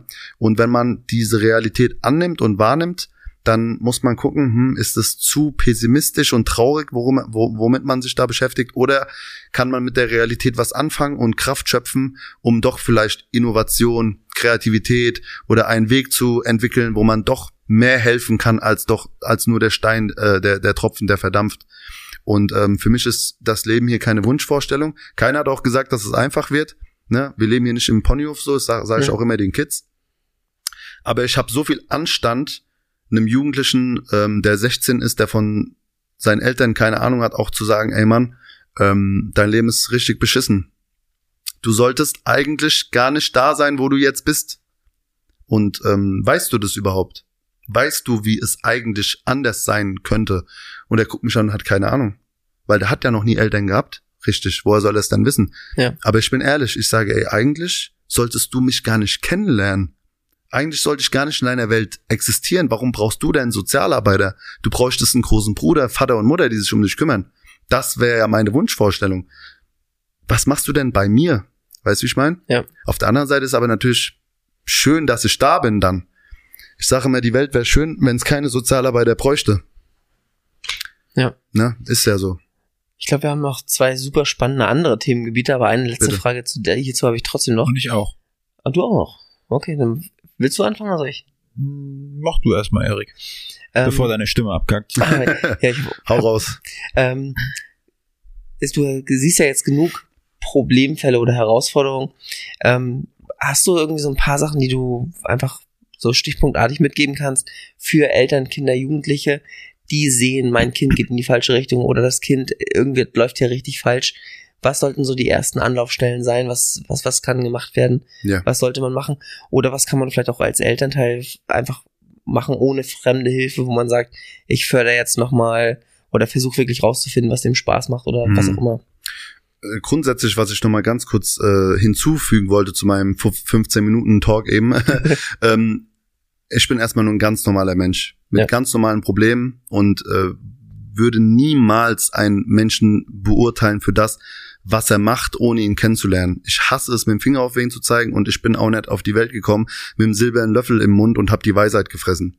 Grundsätzlich, das sage ich in voller Hochachtung und Respekt vor meinen Mitmenschen, weil ich nicht besser bin als irgendwer, nur weil ich mal ein Buch in der Hand hatte, wo drauf steht Pädagogik für Dummies.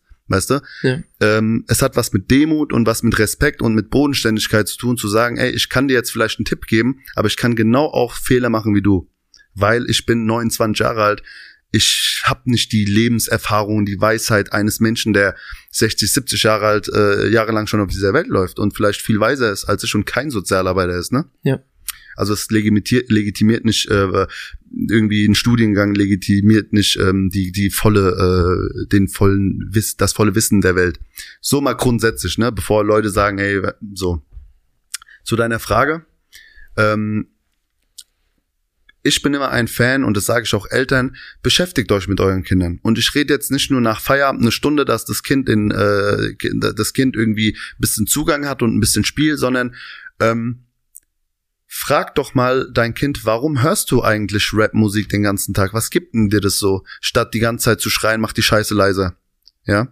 Oder beschäftigt, beschäftigt dich mit deinen Kindern mal so, dass du mal rausgehst aus dieser Ich bin die Mutterrolle und ich bewerte dich jetzt einfach. Ist mega schwer. Ist mega schwer. Manchmal schafft man das auch gar nicht. Dann muss man sich neue, neue andere Leute ranziehen.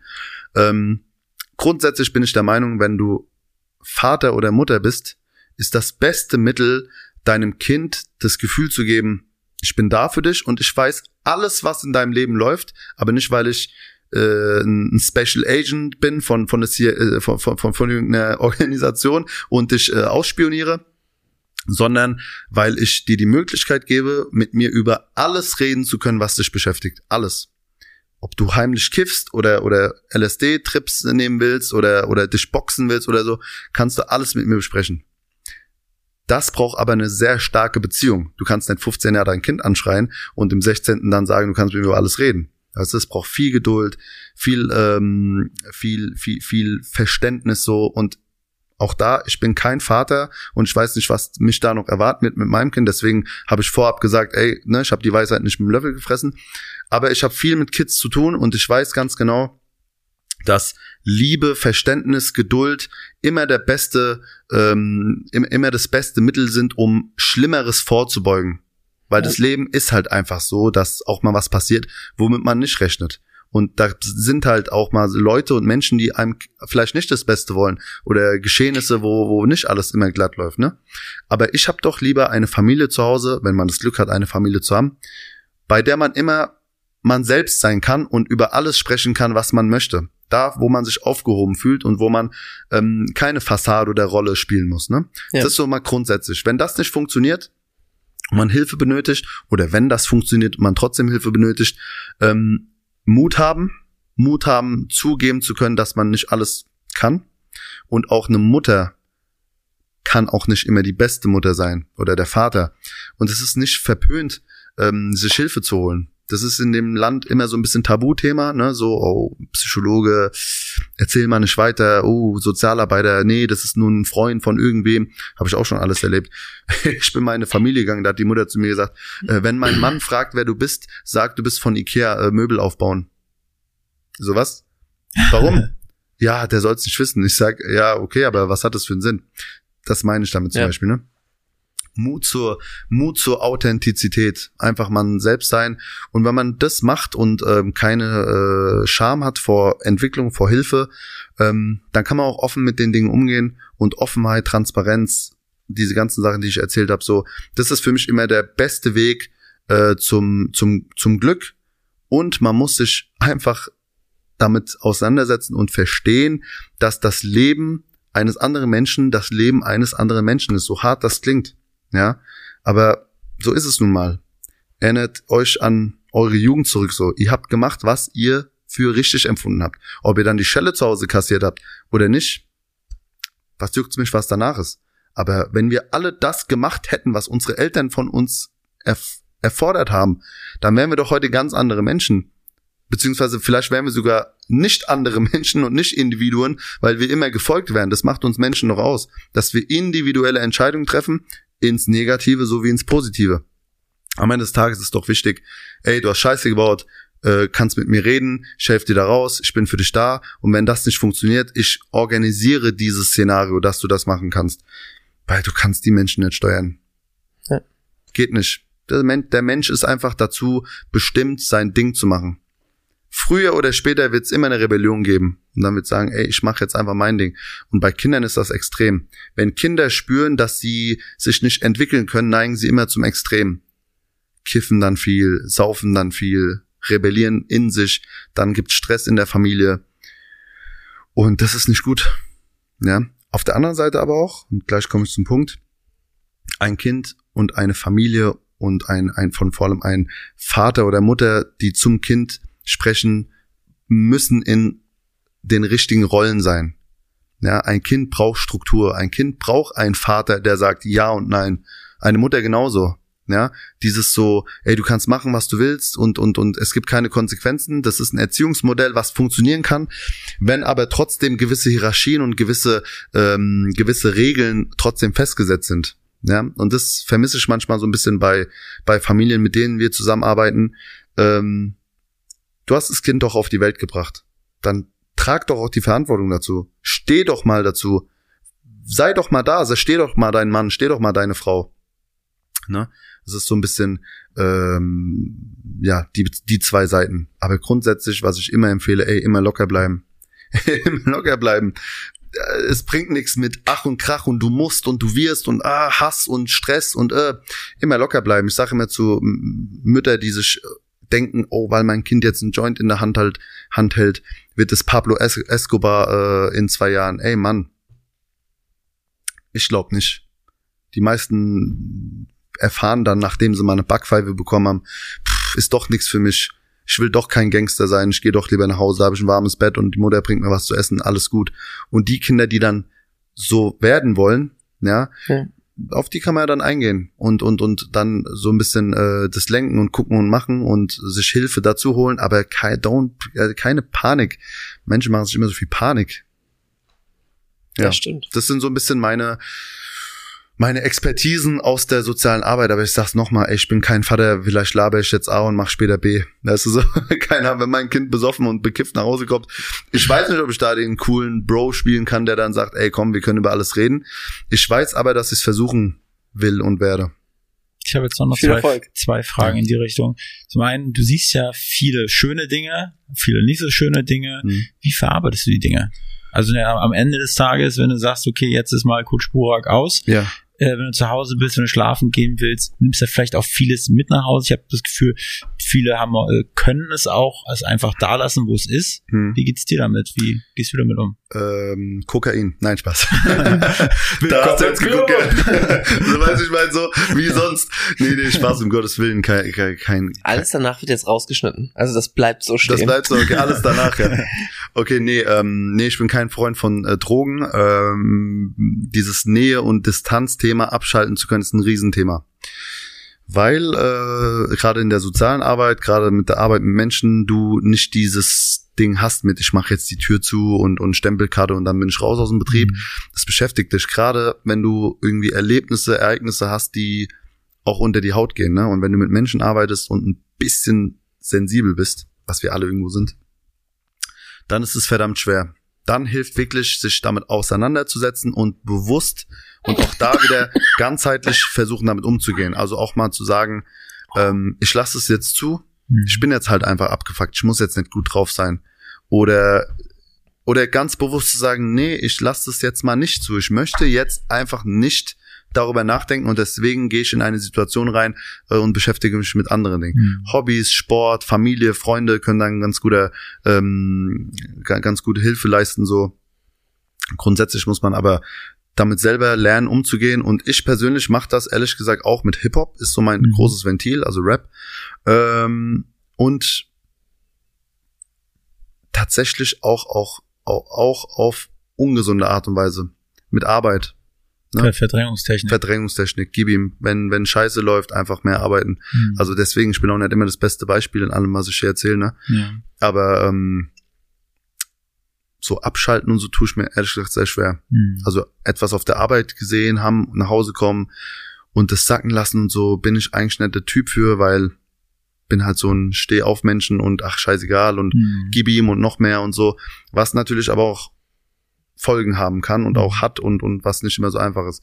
Grundsätzlich empfehle ich aber Menschen immer die irgendwie schwierige, schwierige Dinge erleben oder mit nach Hause zu nehmen, sich damit zu beschäftigen. Bringt nichts, wenn du säufst mhm. oder dann ständig kiffst oder so. Ich hab's versucht, bringt einen Scheiß. Mhm. Ja, du schiebst das Ding nur vor dir weg und der Schneeball wird immer größer und irgendwann erschlägt's dich und dann muss man gucken, ob man wieder aufstehen kann. Ja. Deswegen bewusst und versuchen irgendwie ganzheitlich das Thema anzugehen. Sport und Bewegung ist tatsächlich ein sehr unterschätztes Mittel in der Sache. Mhm. Ähm, kann ich jedem nur empfehlen, mache ich auch viel zu wenig. Aber im Sport äh, kannst du halt sehr gut abschalten. Und äh, wenn du dann noch so ein bisschen auf deine Atmung hörst und, und, und vielleicht mal nicht ständig alle fünf Minuten auf dein Handy gucken musst, ja, mhm. dann bist du schon gut dabei. Ja, und wenn du dann vielleicht noch, keine Ahnung, meditierst, oder oder was was was Schönes machst oder so, ja, ein bisschen Zeit für dich, dann mhm. geht es schon. Aber viele sind echt Burnout ähm, gefährdet in dem Bereich. Mhm. Ja. Kann ich mir vorstellen. Ja. Eine letzte Frage in, die, in, die, in diese Richtung. Und zwar habe ich mich das öfters mal gefragt, wenn man in Berlin durch die Straßen geht, man sieht auch viele äh, obdachlose Menschen und ich in einem Podcast, in dem glaube ich Gast warst, habe ich gehört, was du schon mit was für Leuten du gesprochen hast, wo du mit den Ohren geschlackert hast, Chefärzte vor zehn Jahren oder mhm. mit Unternehmern. Ein, ein Schicksalsschlag hat ausgereicht und die sind da hingekommen. Und ich habe mich da schon mit vielen Leuten drüber unterhalten, ich glaube auch mit Erik. Sag mal, glaubst du eigentlich, wenn du wirklich Wohnung verlierst, auf der Straße lebst, wie kommt man, also ich bin der Meinung, wenn man das will in Deutschland, muss man nicht auf der Straße schlafen. Mhm. Ich habe mich nie damit beschäftigt. Mhm. Ist das so? Wenn man äh, will, muss man nicht auf der Straße schlafen. Ist das so, war die Frage? Ja, genau. Also ja. gibt es was, was, oder ja, wie muss man nicht auf der Straße, äh, Straße schlafen? Also wenn man erstmal da gelandet ist. Ja, also wenn man will, muss man nicht auf der Straße schlafen. Kommt immer drauf an, wer das ist, wer das will, ja. der das will, ne? Und und und wie der drauf ist und was der will und so. Das ist äh, ein sehr pauschales, ähm, sehr runtergebrochenes äh, eine sehr runtergebrochene Aussage. Wir haben in Deutschland ein sehr großes Sozialsystem und in jeder Stadt gibt es Einrichtungen und in jeder Stadt gibt es die Möglichkeit, äh, Hilfe zu erfahren, wenn man die möchte. Man kann die Polizei anrufen. Wenn man die Möglichkeit hat zu googeln, ist man äh, bestens aufgehoben, wenn man das kann. Ja, mhm. die meisten können das aber nicht, weil kein Handy oder was auch immer. Und dann ist immer so die Frage, äh, welche Ressourcen hast du? So, wenn das geklärt ist und man jetzt irgendwie der Typ ist, der auf der Straße lebt, aber bestens vernetzt ist und, und, und Bock hat, in der obdachlosen Einrichtung zu schlafen, ja, dann müsst, müsste man wahrscheinlich nicht auf der Straße schlafen. Aber jetzt stell dir mal vor, du bist auf der Straße und du hast schlimme Sachen erlebt und du bist in einem Teufelskreis und so und ähm, du willst jetzt in die obdachlosen Einrichtung, okay? Mhm. Und du hast keinen Kontakt zur Familie, du hast aber einen Hund und du liebst diesen Hund. Und jetzt sagt die Frau am Eingang, keine Hunde. Hm. Was machst du jetzt? Gehst du, äh, bindest du deinen Hund an die Laterne und gehst jetzt acht Stunden pennen? Was machst du? Hm. Du liebst doch deinen Hund. Würdest du dein Kind draußen stehen lassen? Für viele Menschen ist dieser Hund alles, was sie haben. Hm. ist jetzt ein Beispiel. Anderes Beispiel ist, stell dir mal vor, du gehst in eine Obdachloseneinrichtung, legst dich ins Bett und schläfst. Mitten in der Nacht kommen drei Leute ein, schlagen auf dich ein, rippen deine drei Euro, deine drei Pfandflaschen, deinen Schlafsack und verpissen sich. Hm schlagen dir noch in die Fresse, zünden dich an, alle, was wir nicht alles erlebt haben. Mhm. Ne? Ähm, gehst du am nächsten Tag wieder da rein? Kannst dich selber fragen. Ja. Ähm, stell dir vor, du gehst in die Obdachloseneinrichtung und alles ist super schön. Richtig schön. Sozialarbeiterin fragt, wie es dir geht, jemand bietet dir einen Tee an und alles fühlt sich wieder toll an. 6 Uhr morgens musst du raus, weil diese Einrichtung nur begrenzt da ist. Mhm. Und du kriegst einen Psychoschaden. Ja, weil du jeden Morgen raus musst und wieder in die Kälte und wieder in die Scheiße und wieder in den Teufelskreis. Ja. Wenn jemand in Deutschland nicht auf der Straße schlafen will und nach einem warmen Bett fragt, wird möglicherweise oder vielleicht auch sicherlich ähm, jemand antworten, wenn die Frage dann ankommt und, und, und oft wird die Antwort sein, ja, man kann dir helfen. Die Frage ist aber, ist immer jede Hilfe auf jeden Menschen abgestimmt? Hm. Ja. Und da muss man sagen, der Mensch darf auch sagen, ich möchte auf der Straße schlafen. Ja, weil das, das, was du sagst, geht immer davon aus, dass der Mensch das gar nicht will. Mhm, mhm. Aber Beweggründe, Schicksalsschläge, ähm, Würde und Ego, mhm. ja, Äh, individuelle Denk Denkweisen werden da immer ausgeschlossen. Vielleicht ist der Mensch einfach zu stolz, in Mhm. die Obdachloseneinrichtung zu gehen. Vielleicht hast du einen Stolz. Ja, weil du warst in einem früheren Leben vielleicht jemand mit Würde und Stolz und Mhm. vielleicht ist es das einzige, was du noch hast. Und jetzt kommt so ein Pico wie ich, so ein Burak aus Frankfurt, aus, aus Hessen und sagt, ey, komm doch mit in die Obdachlo obdachlose Richtung und denkst, dir, ey Junge, du könntest mein Sohn sein. Wer bist du, dass du mir sagst, wo ich schlafen soll? Weißt du? Mhm. Du greifst gerade meine Würde an. Ich schlaf lieber auf diesem verpissten Boden, als mir von einem Fremden sagen zu lassen, wo ich meinen Kopf drauflegen soll, weißt Mhm. du? Ähm, auch ein Faktor, der, der oft äh, vergessen wird. Ähm, und das kann ich sagen, weil ich mit diesen Menschen spreche und verstehe, wie die denken. Natürlich gibt es auch einen Haufen Menschen, äh, die sehr gerne äh, ein warmes Bett haben und aber da, davon gar nicht wissen, dass sowas gibt, äh, weil wir haben nicht acht Millionen Kältebüsse in Deutschland. Mhm. Busse, Büsse, ja. Ähm, manchmal passt's halt nicht, manchmal weiß man nicht nichts davon, manchmal ist, ist, ist, ist der Rausch zu groß. Manchmal darf man im Obdachlosenheim auch nicht rauchen und kiffen und tun, Mhm. ja, ist auch ein Grund. Es gibt so viele Gründe. Ähm, deswegen kann man es gar nicht so pauschal beantworten. Aber grundsätzlich, da ist immer das, was die meisten sagen, verglichen mit Ausland, äh, mit, mit dem Ausland so, geht's uns hier super. Ja, klar, stimmt. Wenn du jetzt Deutschland mit Bulgarien vergleichst oder Deutschland mit sonst irgendeinem Land vergleichst, so, ähm, sind wir hier ganz gut aufgehoben. Mhm. Nur gibt es hier nicht das Bett und den Mensch. Ja, es gibt ganz viele Menschen mit ganz vielen Bedürfnissen, mit ganz vielen Einstellungen, mit ganz vielen Herkünften, mit ganz vielen Kulturen, mit allem, was dazugehört und ein Hilfesystem. Das verändert sich nicht. Das ist immer gleich. Behörden sind immer gleich.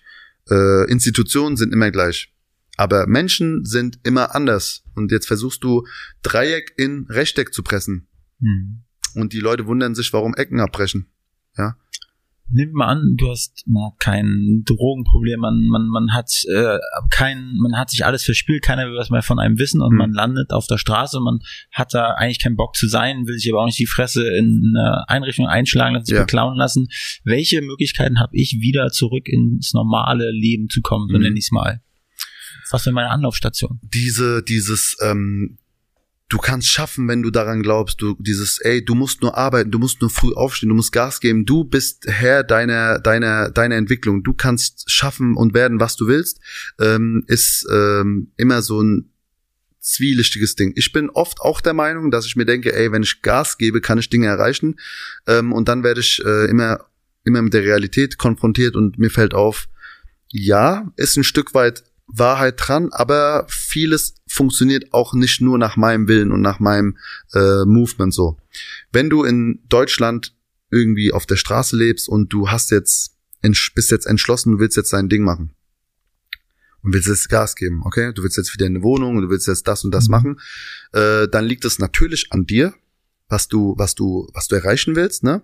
Und, und, und wie viel du gibst und wie viel du Angebote aufsuchst, annimmst und so. Ähm, aber jetzt stell dir mal vor, du bist voll motiviert, du willst jetzt Gas geben, du willst jetzt wieder Arbeit und Wohnung und all das so. Ähm, aber du heißt ähm, Abdel Jamal mit Nachnamen. Mhm. Oder Abu Shaka oder El Zain oder Miri oder was auch immer. Ähm, was kannst du jetzt dafür? Find mal eine Wohnung mit dem Nachnamen El Zain. Also wahrscheinlich ist, wahrscheinlicher ist es, dass du im Lotto gewinnst Mhm. gerade hier in Berlin, ist es unfassbar. Unfassbar. Äh, find mal eine Wohnung mit dem Nachnamen Schmidt, Meier, König, Benz, keine Ahnung, irgendwelche äh, deutschen Nachnamen. Mhm. Ähm, ganz andere Ausgangssituation. Aber wir können die Menschen nehmen, beide von der Straße, beide mit demselben Willen, beide mit der äh, Motivation und auch unter obdachlosen Menschen gibt es Chancenungleichheit. Ja, Mhm. nur weil die obdachlos sind, sind sie ja nicht anders. Da, die haben, der eine hat halt ein Dach, der andere hat halt kein Dach. Aber auch da, ne, ähm, oder vielleicht bist du auf der Straße und hast jetzt den Entschluss getroffen, Gas zu geben. Aber vielleicht warst du im Knast Mhm. und hast kein sauberes Führungszeugnis, hast Einbrüche gemacht, um irgendwie dein Leben zu finanzieren Mhm. oder was auch immer. Ja, was willst du denn jetzt machen? Ne? Oder, oder, oder, ja, hast irgendwelche, hast halt irgendwelche Probleme, die, die nicht so offensichtlich sind, ja. Hast tra tragische, traumatische Sachen er erlebt, die, die äh, dich nicht so funktionieren lassen, wie der Markt es äh, wünschen würde, ne, oder fordert. Das sind halt alles so Sachen, die du nicht steuern kannst. Grundsätzlich, wenn du bereit bist, Gas zu geben, ist es immer schon mal eine gute Einstellung. Sprich, du kannst Termine wahrnehmen, du kannst deinen Alkoholkonsum oder deinen Drogenkonsum oder deinen was auch immer Konsum regulieren, eindämmen, aufhören, was auch immer. Das sind immer sehr, sehr gute Attribute, die natürlich alles befördern. Und ähm, wenn dann noch ein bisschen Glück ins Spiel kommt und ein bisschen zur richtigen Zeit am richtigen Ort mit den richtigen Menschen, äh, dann wundert man sich, äh, was alles passieren kann. Bestes Beispiel von mir, ein Jugendlicher, den ich äh, kennengelernt habe, in der Obdachloseneinrichtung erzählt und war so im, in der Lebensphase, dass er erzählt hat, ey, ich habe mir mit Ach und Krach eine Pizza, Geld für eine Tiefkühlpizza erschnort auf der Straße, bin in diese Obdachloseneinrichtung, habe die in den Backofen gestellt, als ich zurückkam, war sie weg. Und jemand, hat jemand geklaut. Überleg mal, wie beschissen. Ja, klaut jemand deine äh, Pizza aus dem Ofen. Ähm, bis hin zu, äh, der arbeitet jetzt bei einem ähm, Sterne-Koch oder Sterne-Restaurant. Auf jeden Fall eine sehr, sehr noble äh, Geschichte. Hat Koch gelernt und äh, kann sich jetzt jede Pizza backen, die er will, in seinem mhm. eigenen Ofen. Ne?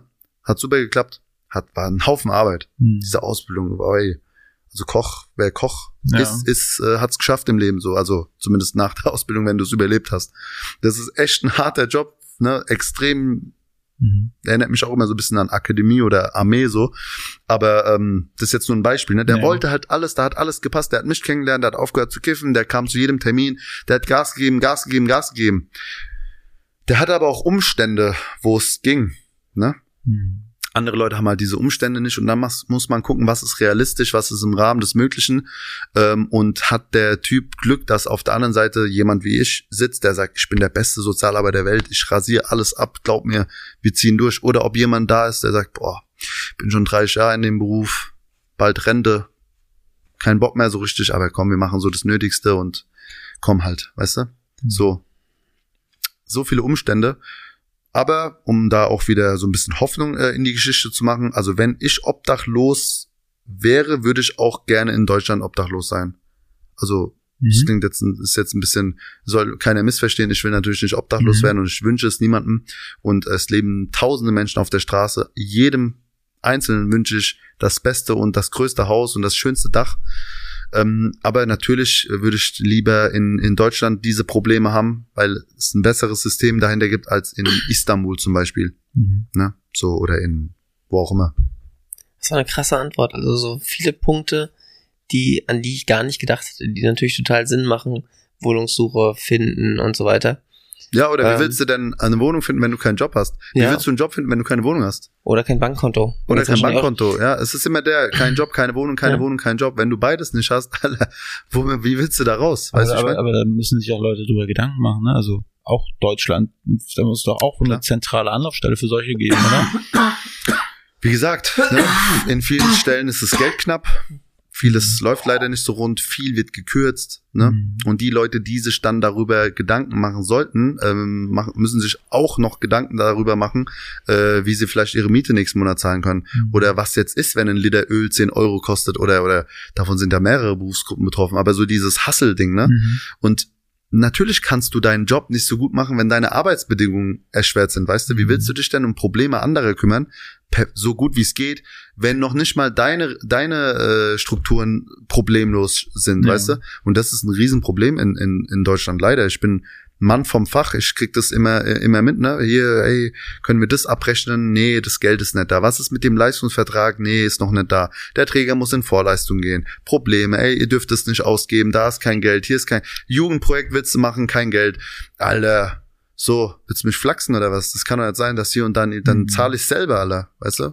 Also kann man aber unterm Strich sagen, eigentlich, wenn man, wenn man wirklich auf der Straße ist, dann hat man es, also eigentlich ist es unmöglich, da wieder rauszukommen. Also ich habe nämlich noch keine, also so nichts rausgehört, so wo ich mir entlanghangeln könnte, wenn ich die Folge erst hören würde und dieses Problem hätte.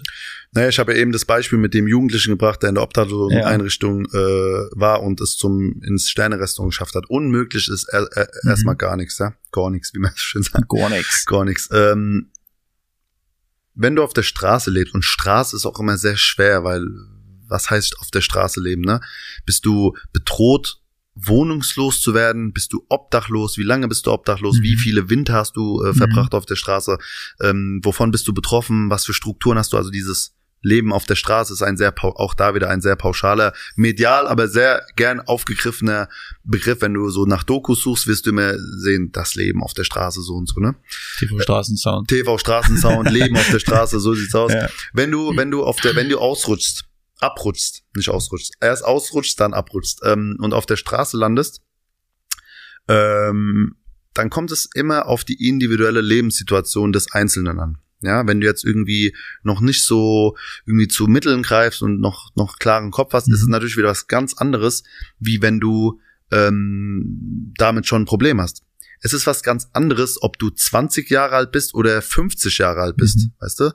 Weil die die Hilf Hilfsstrukturen ganz andere sind im Jugendalter als im Erwachsenenalter. Mhm. Da kann ich schon mal eine Lanze brechen und sagen, die äh, Jugendhilfe oder die Jugendförderung, das, das ganze Jugendthema in Deutschland mit Kinderschutz und so, das ist schon, das ist schon okay, aufbaufähig und so, aber da sind auch viele gute Sachen, weißt du? Hm. So, äh, wiederum verglichen mit anderen Ländern, aber man muss sich ja nicht immer mit anderen Ländern vergleichen. Wir haben ja auch genug Vergleichspunkte im eigenen Land so.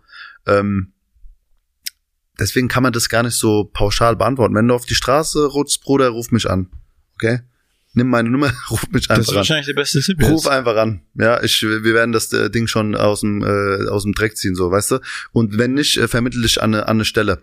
Wenn man aber meine Nummer nicht hat, beißen, beißen, beißen. Wer in diese Scheiße reingekommen ist, kommt auch schon wieder raus. Also ich bin, ähm, ich hoffe, das kommt nicht so rüber, als wäre ich irgendwie äh, irgendwie pessimistisch und habe mhm. aufgegeben. Ey, nein, Mann, ich stehe morgens auf, wasche mein Gesicht und dann geht's acht Stunden, wird gebuddert, um die Welt zu einem schönen, schöneren äh, Platz zu machen, weißt mhm. du?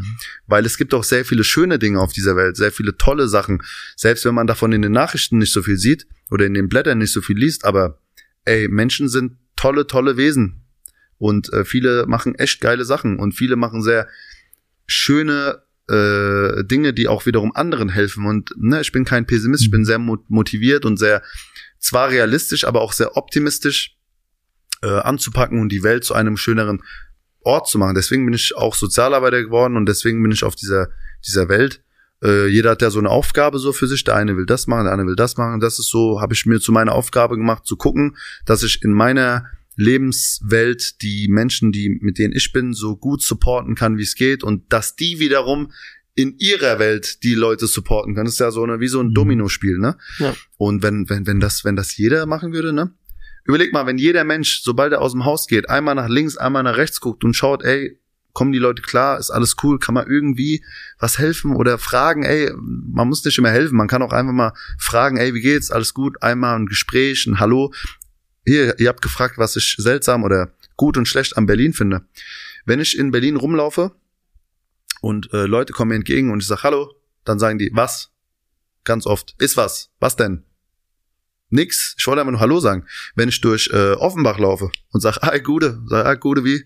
Ja, hey, und wie? Was machst du? Ja, gut, ja, nix, ja, ciao, bye das ist ein ganz anderes Ding. Hier in Berlin sind die Leute, zumindest aus meinem Verständnis, mhm. da immer ein bisschen hektisch und ein bisschen so, äh, was will denn der jetzt so? Ja. Kann man aber auch nicht pauschalisieren, wenn ich durch Neukölln laufe und sage, ah, Salam Aleikum, kommt auch oft ein Aleikum Salam zurück, ne? Ist auch Berlin. So. Und das haben nicht nur die Araber, es gibt auch ähm, genug Deutsche in deutschen Vierteln, die, wenn du dran vorbeigehst und sagst, hey, und wie, da kriegst du auch mal ein Hallo zurück. Mhm. Aber es fällt auf, gerade von fremd zu fremd, wenn man da ähm, Vergleich zum Beispiel, keine Ahnung, mit Hessen oder dem Ruhrpott auch, wenn du durch Mülheim an der Ruhr läufst irgendwie ähm, und nicht Hallo sagst, so hast du schon schlechtes äh, äh Gewissen. Oder wenn du durch Frankfurt läufst oder so, ich habe das Gefühl, das ist auch nochmal so ein bisschen Stadtkultur. Die Leute, die dir entgegenkommen? Oder? Ja, ja, so grundsätzlich, wenn ich so durch mein äh, Dörfchen laufe, da bei Hanau und mir läuft jetzt eine Frau entgegen so mhm. und die guckt mich an und grinst und du sagst nix, schon so eher so, hä, ja. warum sagt denn nicht Hallo so? Mhm. Wir sind doch hier wir sind doch hier in unserem Dorf, das ist so üblich, ne?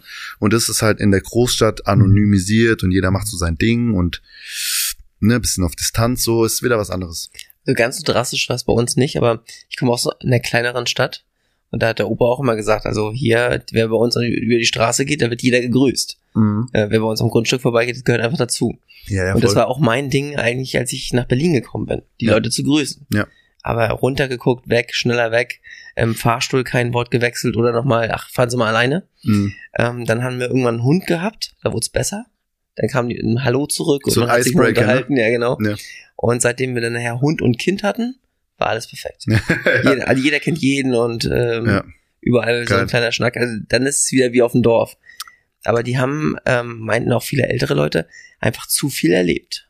Ja, Also, kann sein, ja. Ja. Ich finde es gut, wenn die Leute sich grüßen und, und, und man ein Ja. bisschen das Gefühl hat, man ist nicht irgendwie der Einzige auf dieser Welt und im Sinne von, dass wir eine Community haben Ja, und, und. Nachbarschaft so. Ich mag das auch später, wenn man vielleicht Kinder hat, zu wissen, wer sind die Nachbarn, kennt man sich, wie, wie sind die und, und auch, wie gesagt, ein 100 Prozent wird der Tag schöner, wenn du auf die Straße gehst und ein lächelndes Gesicht dir entgegenkommt. Ja. Und wenn du nie ein lächelndes Gesicht findest, was dir entgegenkommt, dann sei du doch das lächelnde Gesicht, was Mhm. anderen entgegenkommt.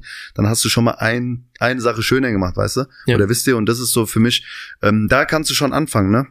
Man in the Mirror mäßig von Michael Jackson, so, willst du Mhm. was verändern, guck, dass du es einfach besser machst. Das gilt übrigens auch, ob du auf der Straße gelandet bist oder im nobelsten Restaurant im 15. Stock, so, das gilt für alle Menschen. Wenn du was verändern willst im Leben, fang bei dir an, guck, dass du irgendwie Dinge machst, die der Bevölkerung, der Gesellschaft, der Gruppe, in der du dich bewegst, äh, zuträglich sind, positiv einwirken.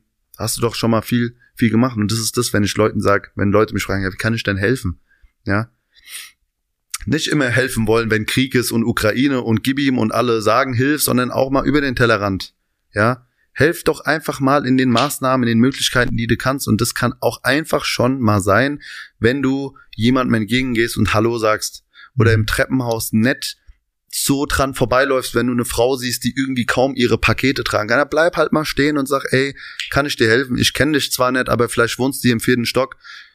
Kommen zu zweit, dauert das eine Minute, alleine musst du 300 Mal laufen, ne? Oder, oder, Mhm. oder, keine Ahnung, beim letztens beim Einkaufen, ich stehe in der Kasse, die Frau vor mir hat kein Geld.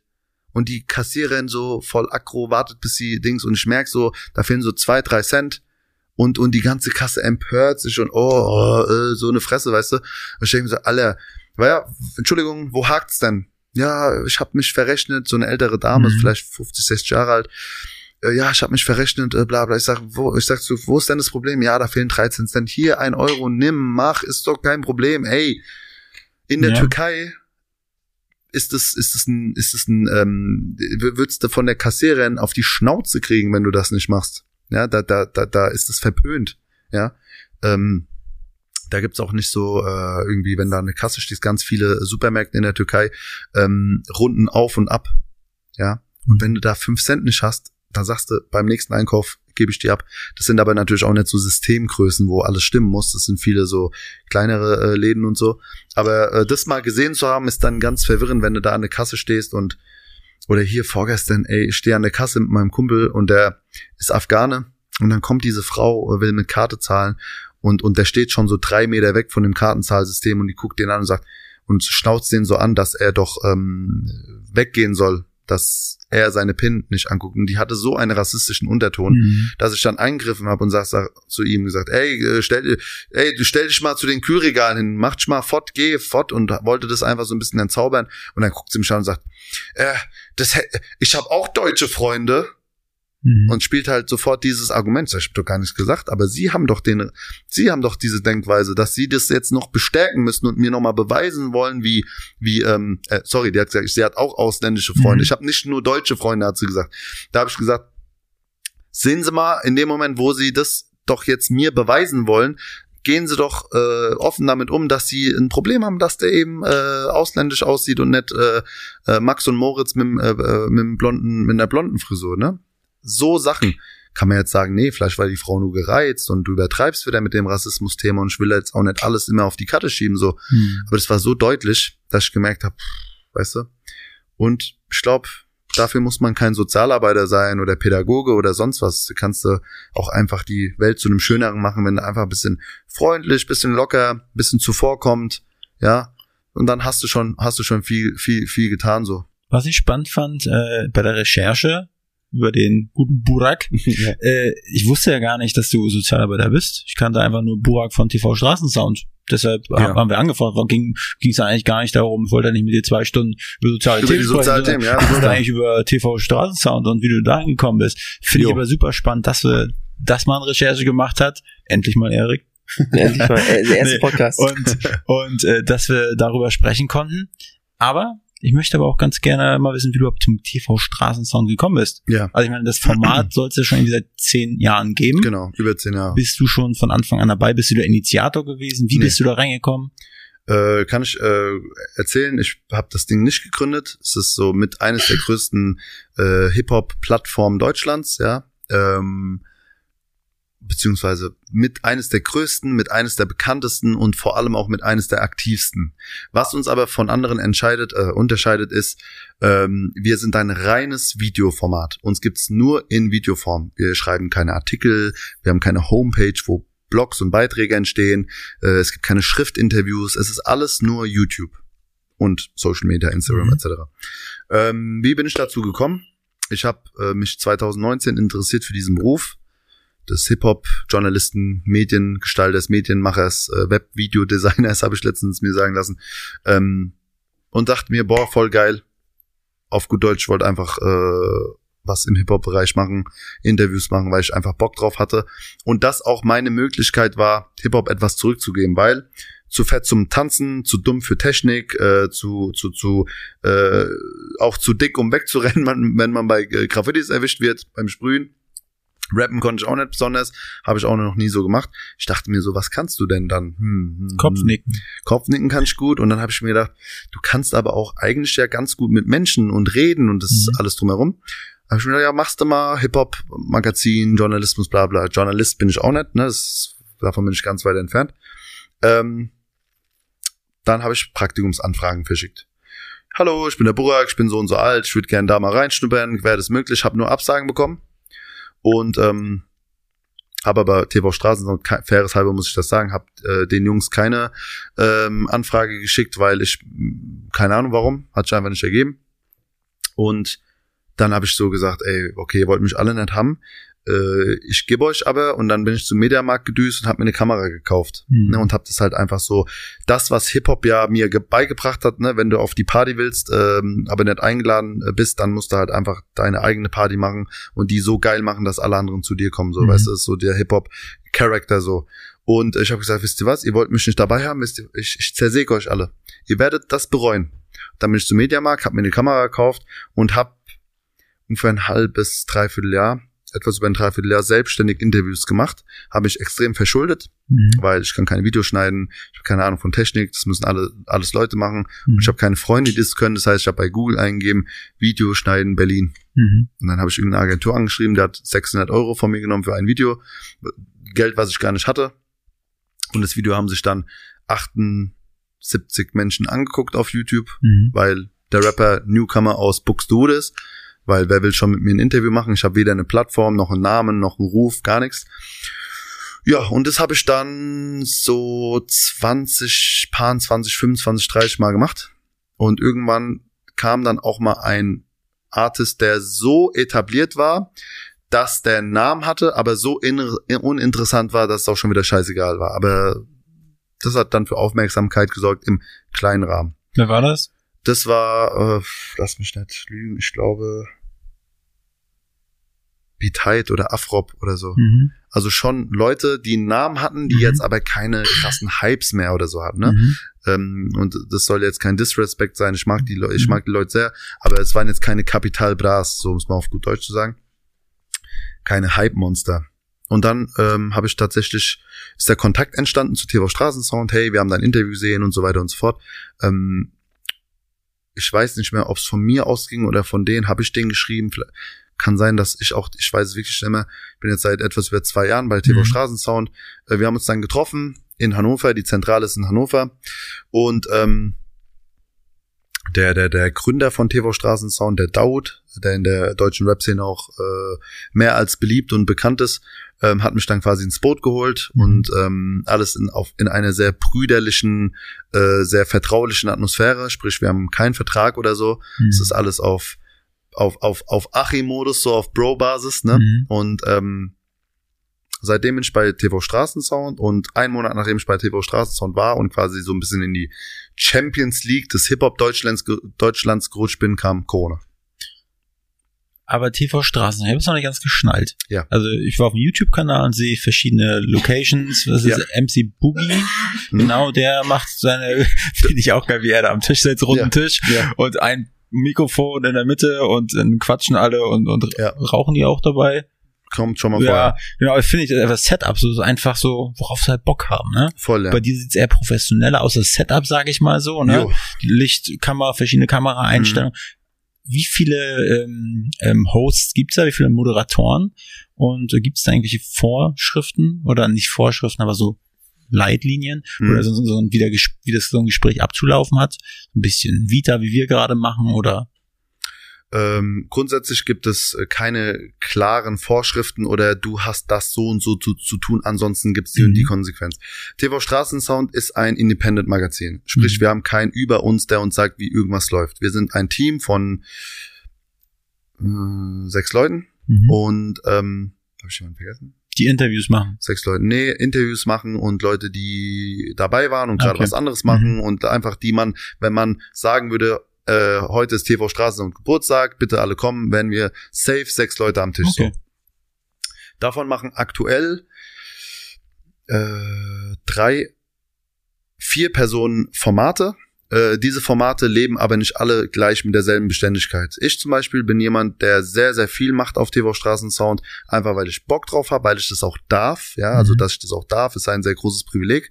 Ähm, aber man muss es auch sagen, auch einfach, weil ich ein äh, Mensch bin, der das sehr gerne und gut auch macht. Also ich weil ich bin der ähm, der, der des Talentes, was ich habe, mir bewusst, äh, Mhm. weil ich mich damit äh, auseinandersetze und sehr oft re reflektiere. Ähm, das, was ich mache, kann nicht jeder und vor allem nicht so in dieser Kon Kon in dieser ähm, mit dieser Konsequenz und Kontinuität. Und ich mache, äh, habe letztes Jahr mehr Podcasts gemacht, als das Jahr Wochen hat. Mhm. Äh, und ich arbeite Vollzeit als Sozialarbeiter Mhm. und ich bin noch beim Radio und ich habe noch Familie und hast du nicht gesehen, ne? Also ich hab, bin Mhm. einfach auch in Hip Hop ein sehr wahnsinniger Typ Mhm. und in der Sache auch ein Workaholic muss man sagen, ne? Und ähm, MC Boogie zum Beispiel, mein mein geschätzter Bruder und Arbeitskollege, der ist ähm, doppelt und dreifach äh, von der Jahreszahl gemessen länger bei TV Straßensound. Der hat auch schon zig hunderte Interviews gemacht und hat aber aktuell seinen eigenen Podcast, den er macht und ist quasi auf TV Straßensound nicht mehr so aktiv wie früher mal. Mhm. Äh, dann gibt es noch einen weiteren Kollegen, der Jammer, der macht wiederum ein, ein, ein Fashion-Format. Mhm. Das ist aber sehr ähm, verglichen zu meinem Format eher ähm, unregelmäßiger. Das ist dann so nach Bedarf und so und wann er halt Bock hat so. Mhm.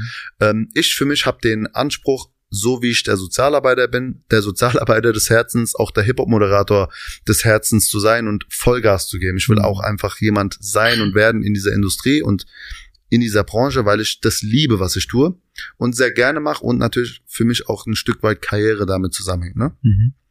Und ähm, last but not least, der Daud, der das Ding gegründet hat, der findet auch sehr regelmäßig statt auf dieser Plattform. Mhm. Und wie ich schon sagte, es ist ein reines YouTube-Format, sprich wir sind nur in, in der Videoproduktionssache äh, Sache drin. Und ja, ich habe das Setting so für mich gewählt, weil das mein Anspruch ist. Keiner wird äh, sich, äh, keiner wird mich feuern, wenn ich eine Kamera weglasse oder wenn ich ähm, mit dem Handy filme oder wenn ich mit einer Kamera und einem Handmikrofon arbeite. Mhm. Das, ich habe das einfach so gemacht, weil ich Bock hab und ähm, man muss sich das so vorstellen, äh, ich sitze ja nicht in Hannover, ich sitze in Berlin und ich arbeite der Plattform zu. Mhm. Sprich, ich habe meinen festen Spot. Jeden Freitag, 20.15 Uhr, so oft wie es geht, äh, releasen wir meinen Podcast auf TV Straßensound. Der heißt Record. Davon gibt's jede Folge, äh, davon gibt's jede Woche eine Folge mit unterschiedlichen Gästen. Genau. Und natürlich haben wir auch sehr viel mit Industrie zu tun, Major Labels. Ähm, wir sind sehr gut vernetzt Ja. und ähm, arbeiten zwischen Independent-Künstlern, Newcomern, etablierten, ganz großen Leuten, ganz kleinen Leuten, mit allem und jedem. Ähm, wir haben natürlich auch unsere Bedingungen, wer mit uns arbeiten kann. Also nicht jeder Typ, der jetzt irgendwie ein bisschen rappt, kriegt ein Interview. Mhm. Ähm, da sind wir, da sind wir äh, immer sehr besonders und gucken, wer was drauf hat und so. Mhm. Äh, und da haben wir Regelungen zum Beispiel, ne? Aber so an sich äh, sind wir ein sehr, sehr ähm, offenes, sehr menschliches in dieser Indust Industrie, vor allem in diesem Showbusiness, ein noch sehr menschliches, bodenständiges, kleines, aber sehr, sehr aggressives, ähm, in der Arbeitsmethode aggressives Team, äh, die Hip-Hop-Schaffende sind. Ne? Ja. Weil wir alle Hip-Hop lieben. So das ist unser Steckenpferd. Und äh, ich habe ein paar Interviews da von dir gesehen.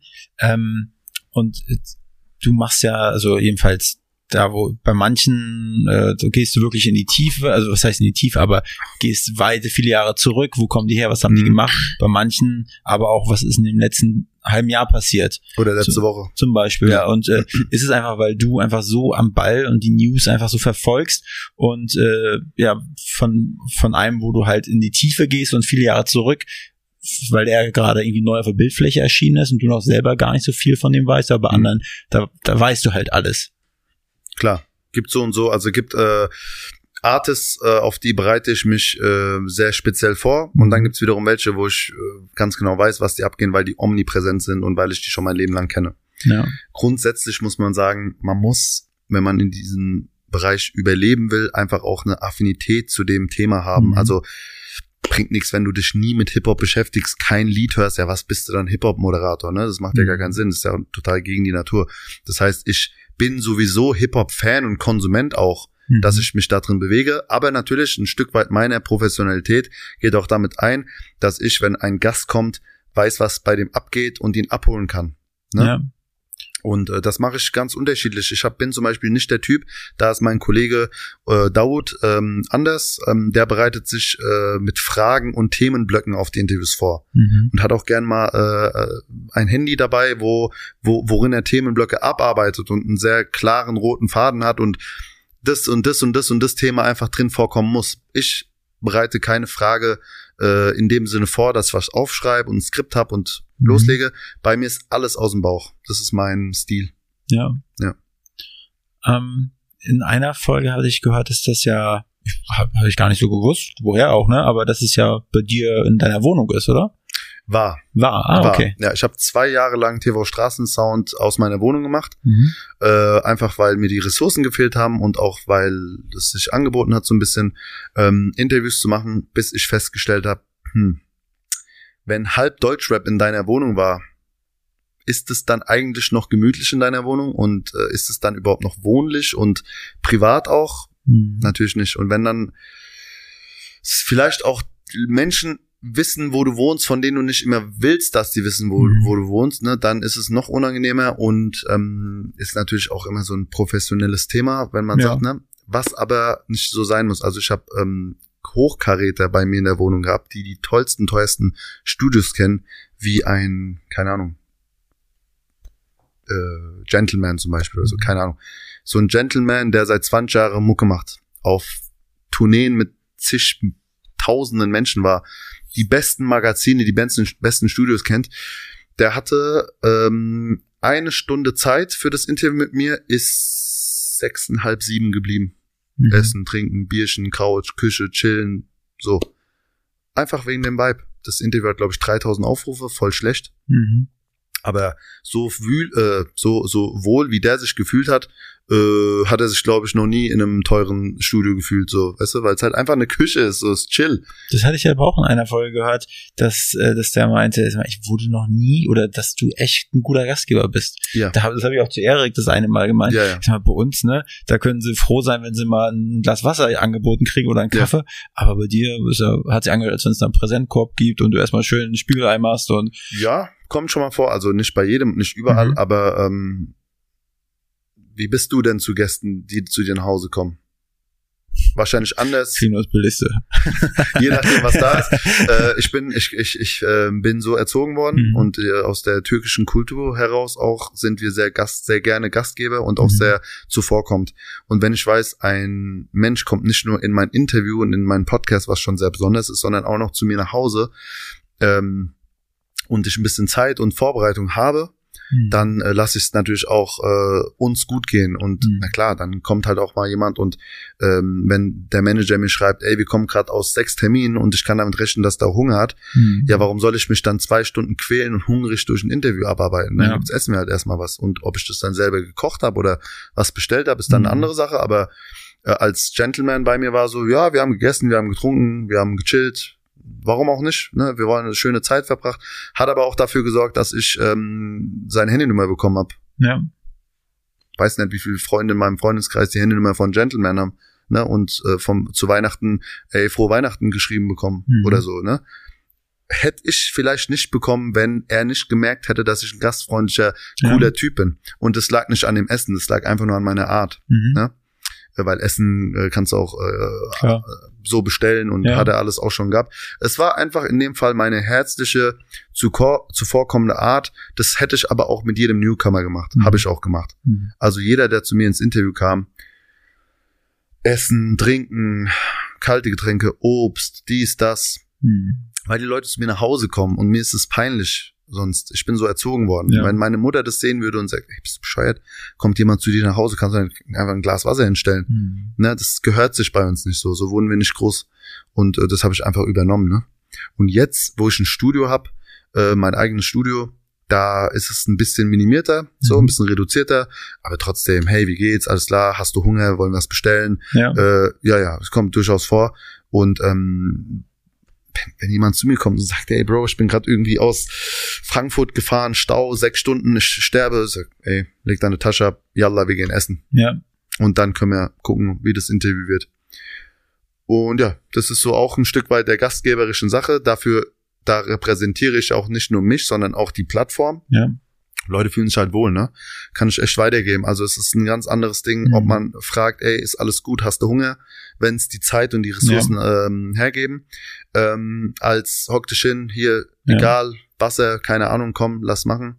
Es äh, hat beides Vor- und Nachteile. Bei uns ist es so, hier, wir haben hier gleich einen Asiaten und einen schönen Pizzaladen, so, Ah, wenn, wenn der Vibe gut ist, man Jo. fragt anschließend, hast du mal Bock, was zu essen? Genau. Dann, Ja, das macht gleich einen ganz Ja. anderen Ton wie ihr, ne? Ich komme hier rein, ey, leg deine Jacke ab, willst einen Kaffee? Das ist gleich was anderes wie, oh ja, ja, endlich bist du da, setz dich hin, los, ja, hier, Mhm. fass das nicht an, ja, mach so, sitz so, ja, komm, ey, übrigens eine Stunde, ja. ganz anderer Vibe, weißt du, und dann natürlich sitze ich auch da und dann ist für mich so, okay, vielleicht nichts anfassen, nicht, dass Mhm. die noch, noch saurer sind auf mich und dann gehe ich und danke, ciao.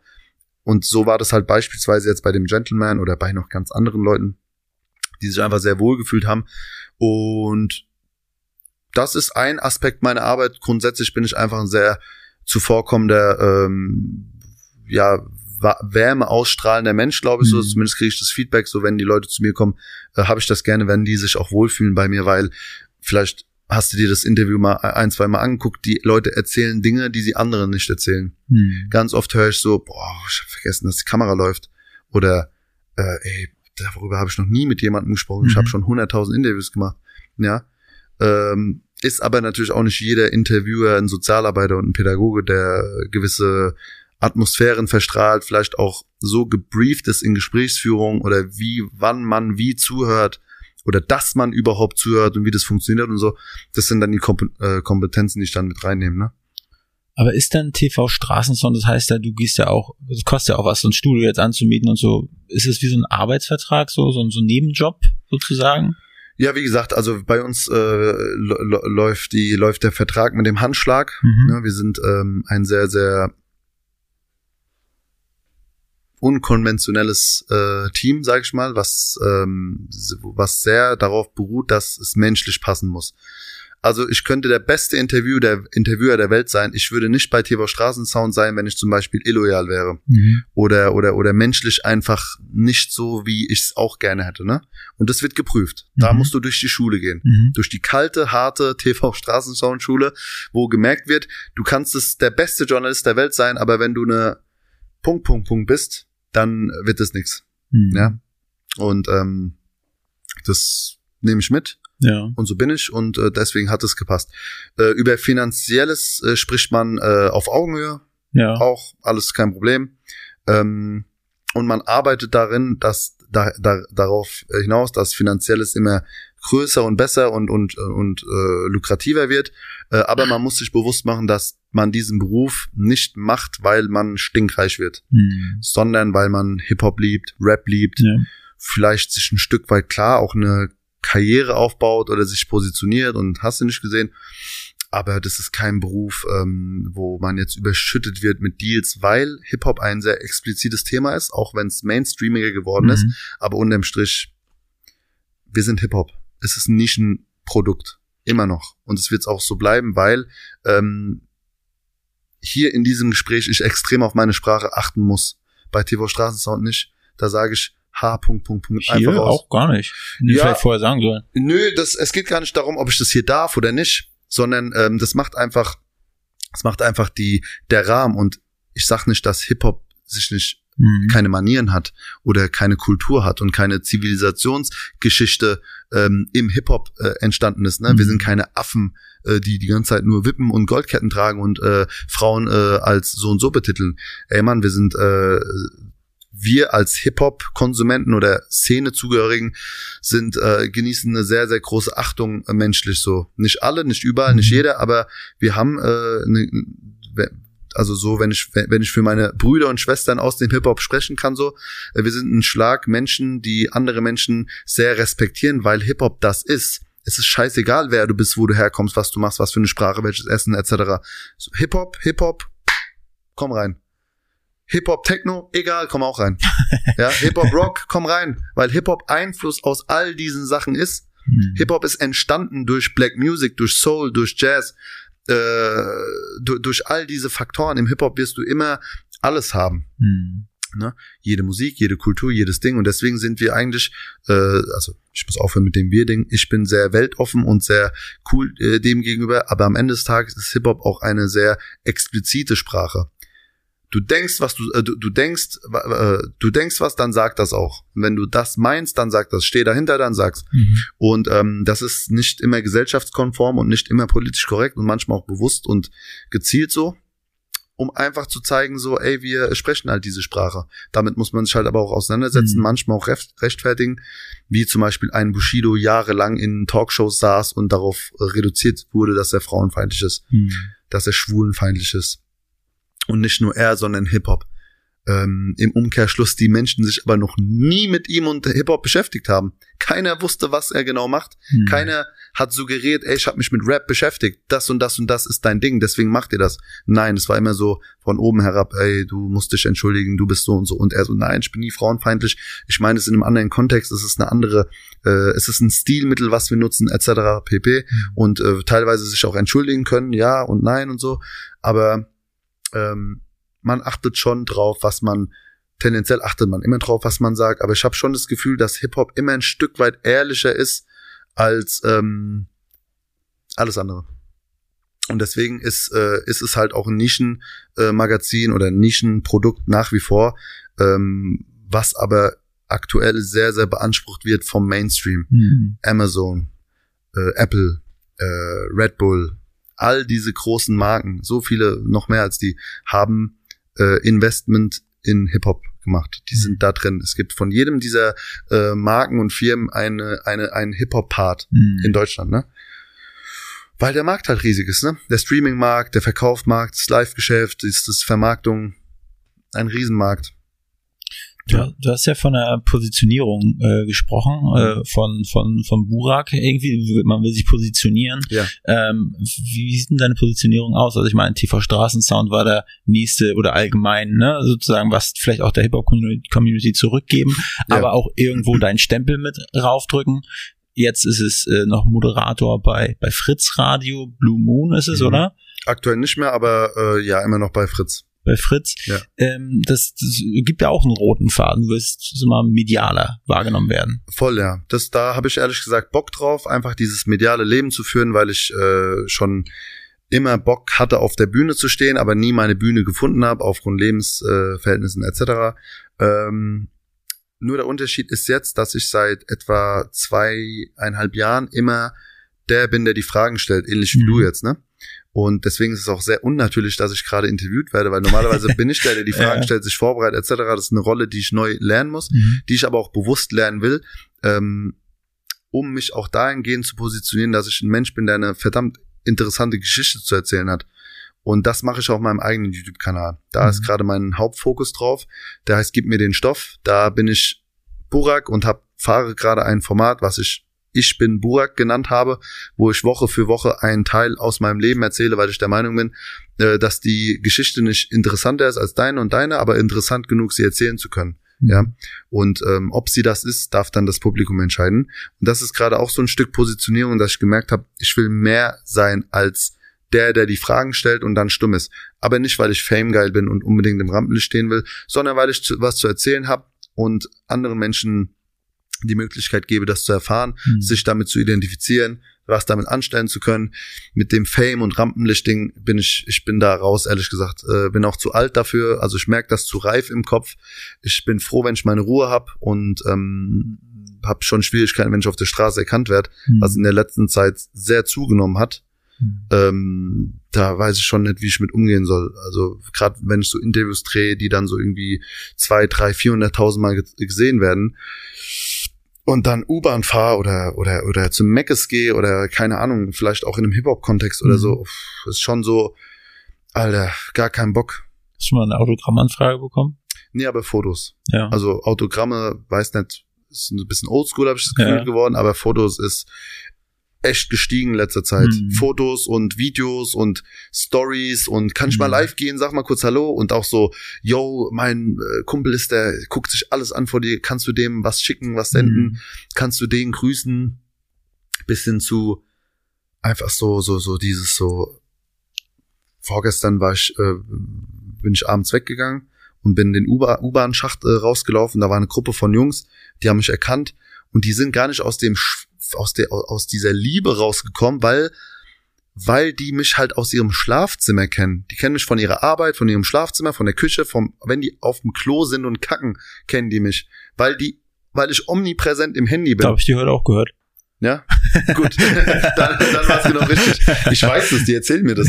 Äh, ich meine, ne, du konsumierst, äh, wenn du abends im Bett liegst und überleg mal, Mann, du bist im Schlafzimmer einer fremden Person, findest du statt. Mhm. Ja, äh, bei mir auch, wenn ich abends im Fernseher und irgendeine, äh, irgendein Interview oder irgendwas guck, man, die Person ist mir so nah, ähm, merkt's aber gar nicht. Ja, mhm. und das, das macht uns transparent, gerade gerade für Jugendliche und junge Erwachsene. Und ganz schlimm ist natürlich, wenn ich ins Jugendzentrum gehe, ne? Als Sozialarbeiter, alter Vater da ist so, hey, du hast doch den, du kennst doch den, ich hab dich gesehen, da gesehen, dieses Foto, dieses Interview, kann ich das, kann ich das, kann ich. ich denke so, Alter, ich muss doch eigentlich jetzt äh, den helfen mit Ausbildung suchen und hast du nicht gesehen, mhm. ich komme nicht weg vom Thema. Meine Regel ist dann immer so, ey, äh, wir machen es so, wir reden 15 Minuten über alles, was du willst. Mhm. Und nach diesen 15 Minuten erzählst du mir, warum du Probleme in der Schule hast. Mhm. Und dann bin ich wieder der Sozialarbeiter. Was mal klappt und mal nicht. Aber grundsätzlich, ich bin nicht so übertrieben daran interessiert, jetzt auf Teufel komm raus, berühmt zu werden oder Fame zu sein, weil wenn ich es wäre, würde ich es anders anstellen. Mhm. Also ich bin echt witziger, dämlicher Typ auch, dann würde ich in eine ganz andere Nische gehen oder würde mir ganz andere Sachen einfallen lassen. Mit Gib mir den Stoff und ich bin Burak, mein äh, Format aktuell, will ich meine Geschichte erzählen, dass Leute, gerade auch Jugendliche, weil mein Kanal ist ein absoluter Jugendmagnet irgendwie, da gucken sich nur 18 bis 24-Jährige an, 80 Prozent, 90 Prozent. Mhm. Ähm, den will ich zeigen, ey, guck mal, du kannst auch Gangster sein mit Abi und Uni. Mhm. Oder mit, äh, du kannst auch krass sein mit äh, dem, dem, dem guten Weg und nicht immer so, ich will so ein bisschen gegen, gegen Produkt. Und das ist Positionierung, aber natürlich auch im äh, Hip-Hop und Deutschrap, ne? Mhm. Ich will die besten Interviews machen, die coolsten Interviews ja. machen, so gut wie es geht natürlich, um halt einfach auch jemand darzustellen in dieser Hip-Hop-Szene, weil ich halt auch einfach äh, ja das cool finde und dazugehören möchte und äh, ein Stück weit auch davon leben und profitieren mhm. will. Mhm, aber anders als andere so, ich würde es auch machen, wenn ich nichts dafür äh, kriegen würde äh, zur Liebe äh, zum Hip-Hop. Vielleicht nicht so aggressiv und vielleicht nicht so nach vorne und so. Aber ich bin kein Fan von Jobs für Geld machen, außer man braucht das. Ja. Aber die Hauptaufgabe in einem Leben ist, glaube ich, herauszufinden, wie kann ich das arbeiten, was mir liegt, was ich liebe. Mhm. Weil für mich ist nichts schlimmer. Die größte Angst, die ich habe, ist in einem Käfig zu leben. Und wenn der auch golden ist. Also wer, ich sag ja, ich habe im Kindergarten mhm. gearbeitet, ne? Als ich da hingefahren bin, hatte ich Magenkrämpfe, weil ich da nicht sein wollte. Ich hatte Magenkrämpfe, ich habe fast gekotzt und nicht, weil die Arbeit so schlimm war, sondern weil ich einfach, ich wollte es nicht. Und ich habe mir geschworen, ey Burg, Du machst das nie wieder. Du machst ab mhm. jetzt nur noch das, was du willst. Funktioniert natürlich nicht immer, weil Miete muss bezahlt werden, Klar. Leben muss geführt werden. Aber so gut es geht, man arbeitet drauf hin und aktuell, ich habe mich selbstständig gemacht mit Gib mir den Stoff, läuft soweit. Äh, TV Straßensound läuft, Fritz läuft, Sozialarbeiter bin ich eh aus Herz und, und Seele. und alles cool. Wenn man dann noch dazu Geld verdient und genug Geld verdient und so, ist alles cool, aber äh, Brot und Wasser, mehr brauchst du nicht zum Leben.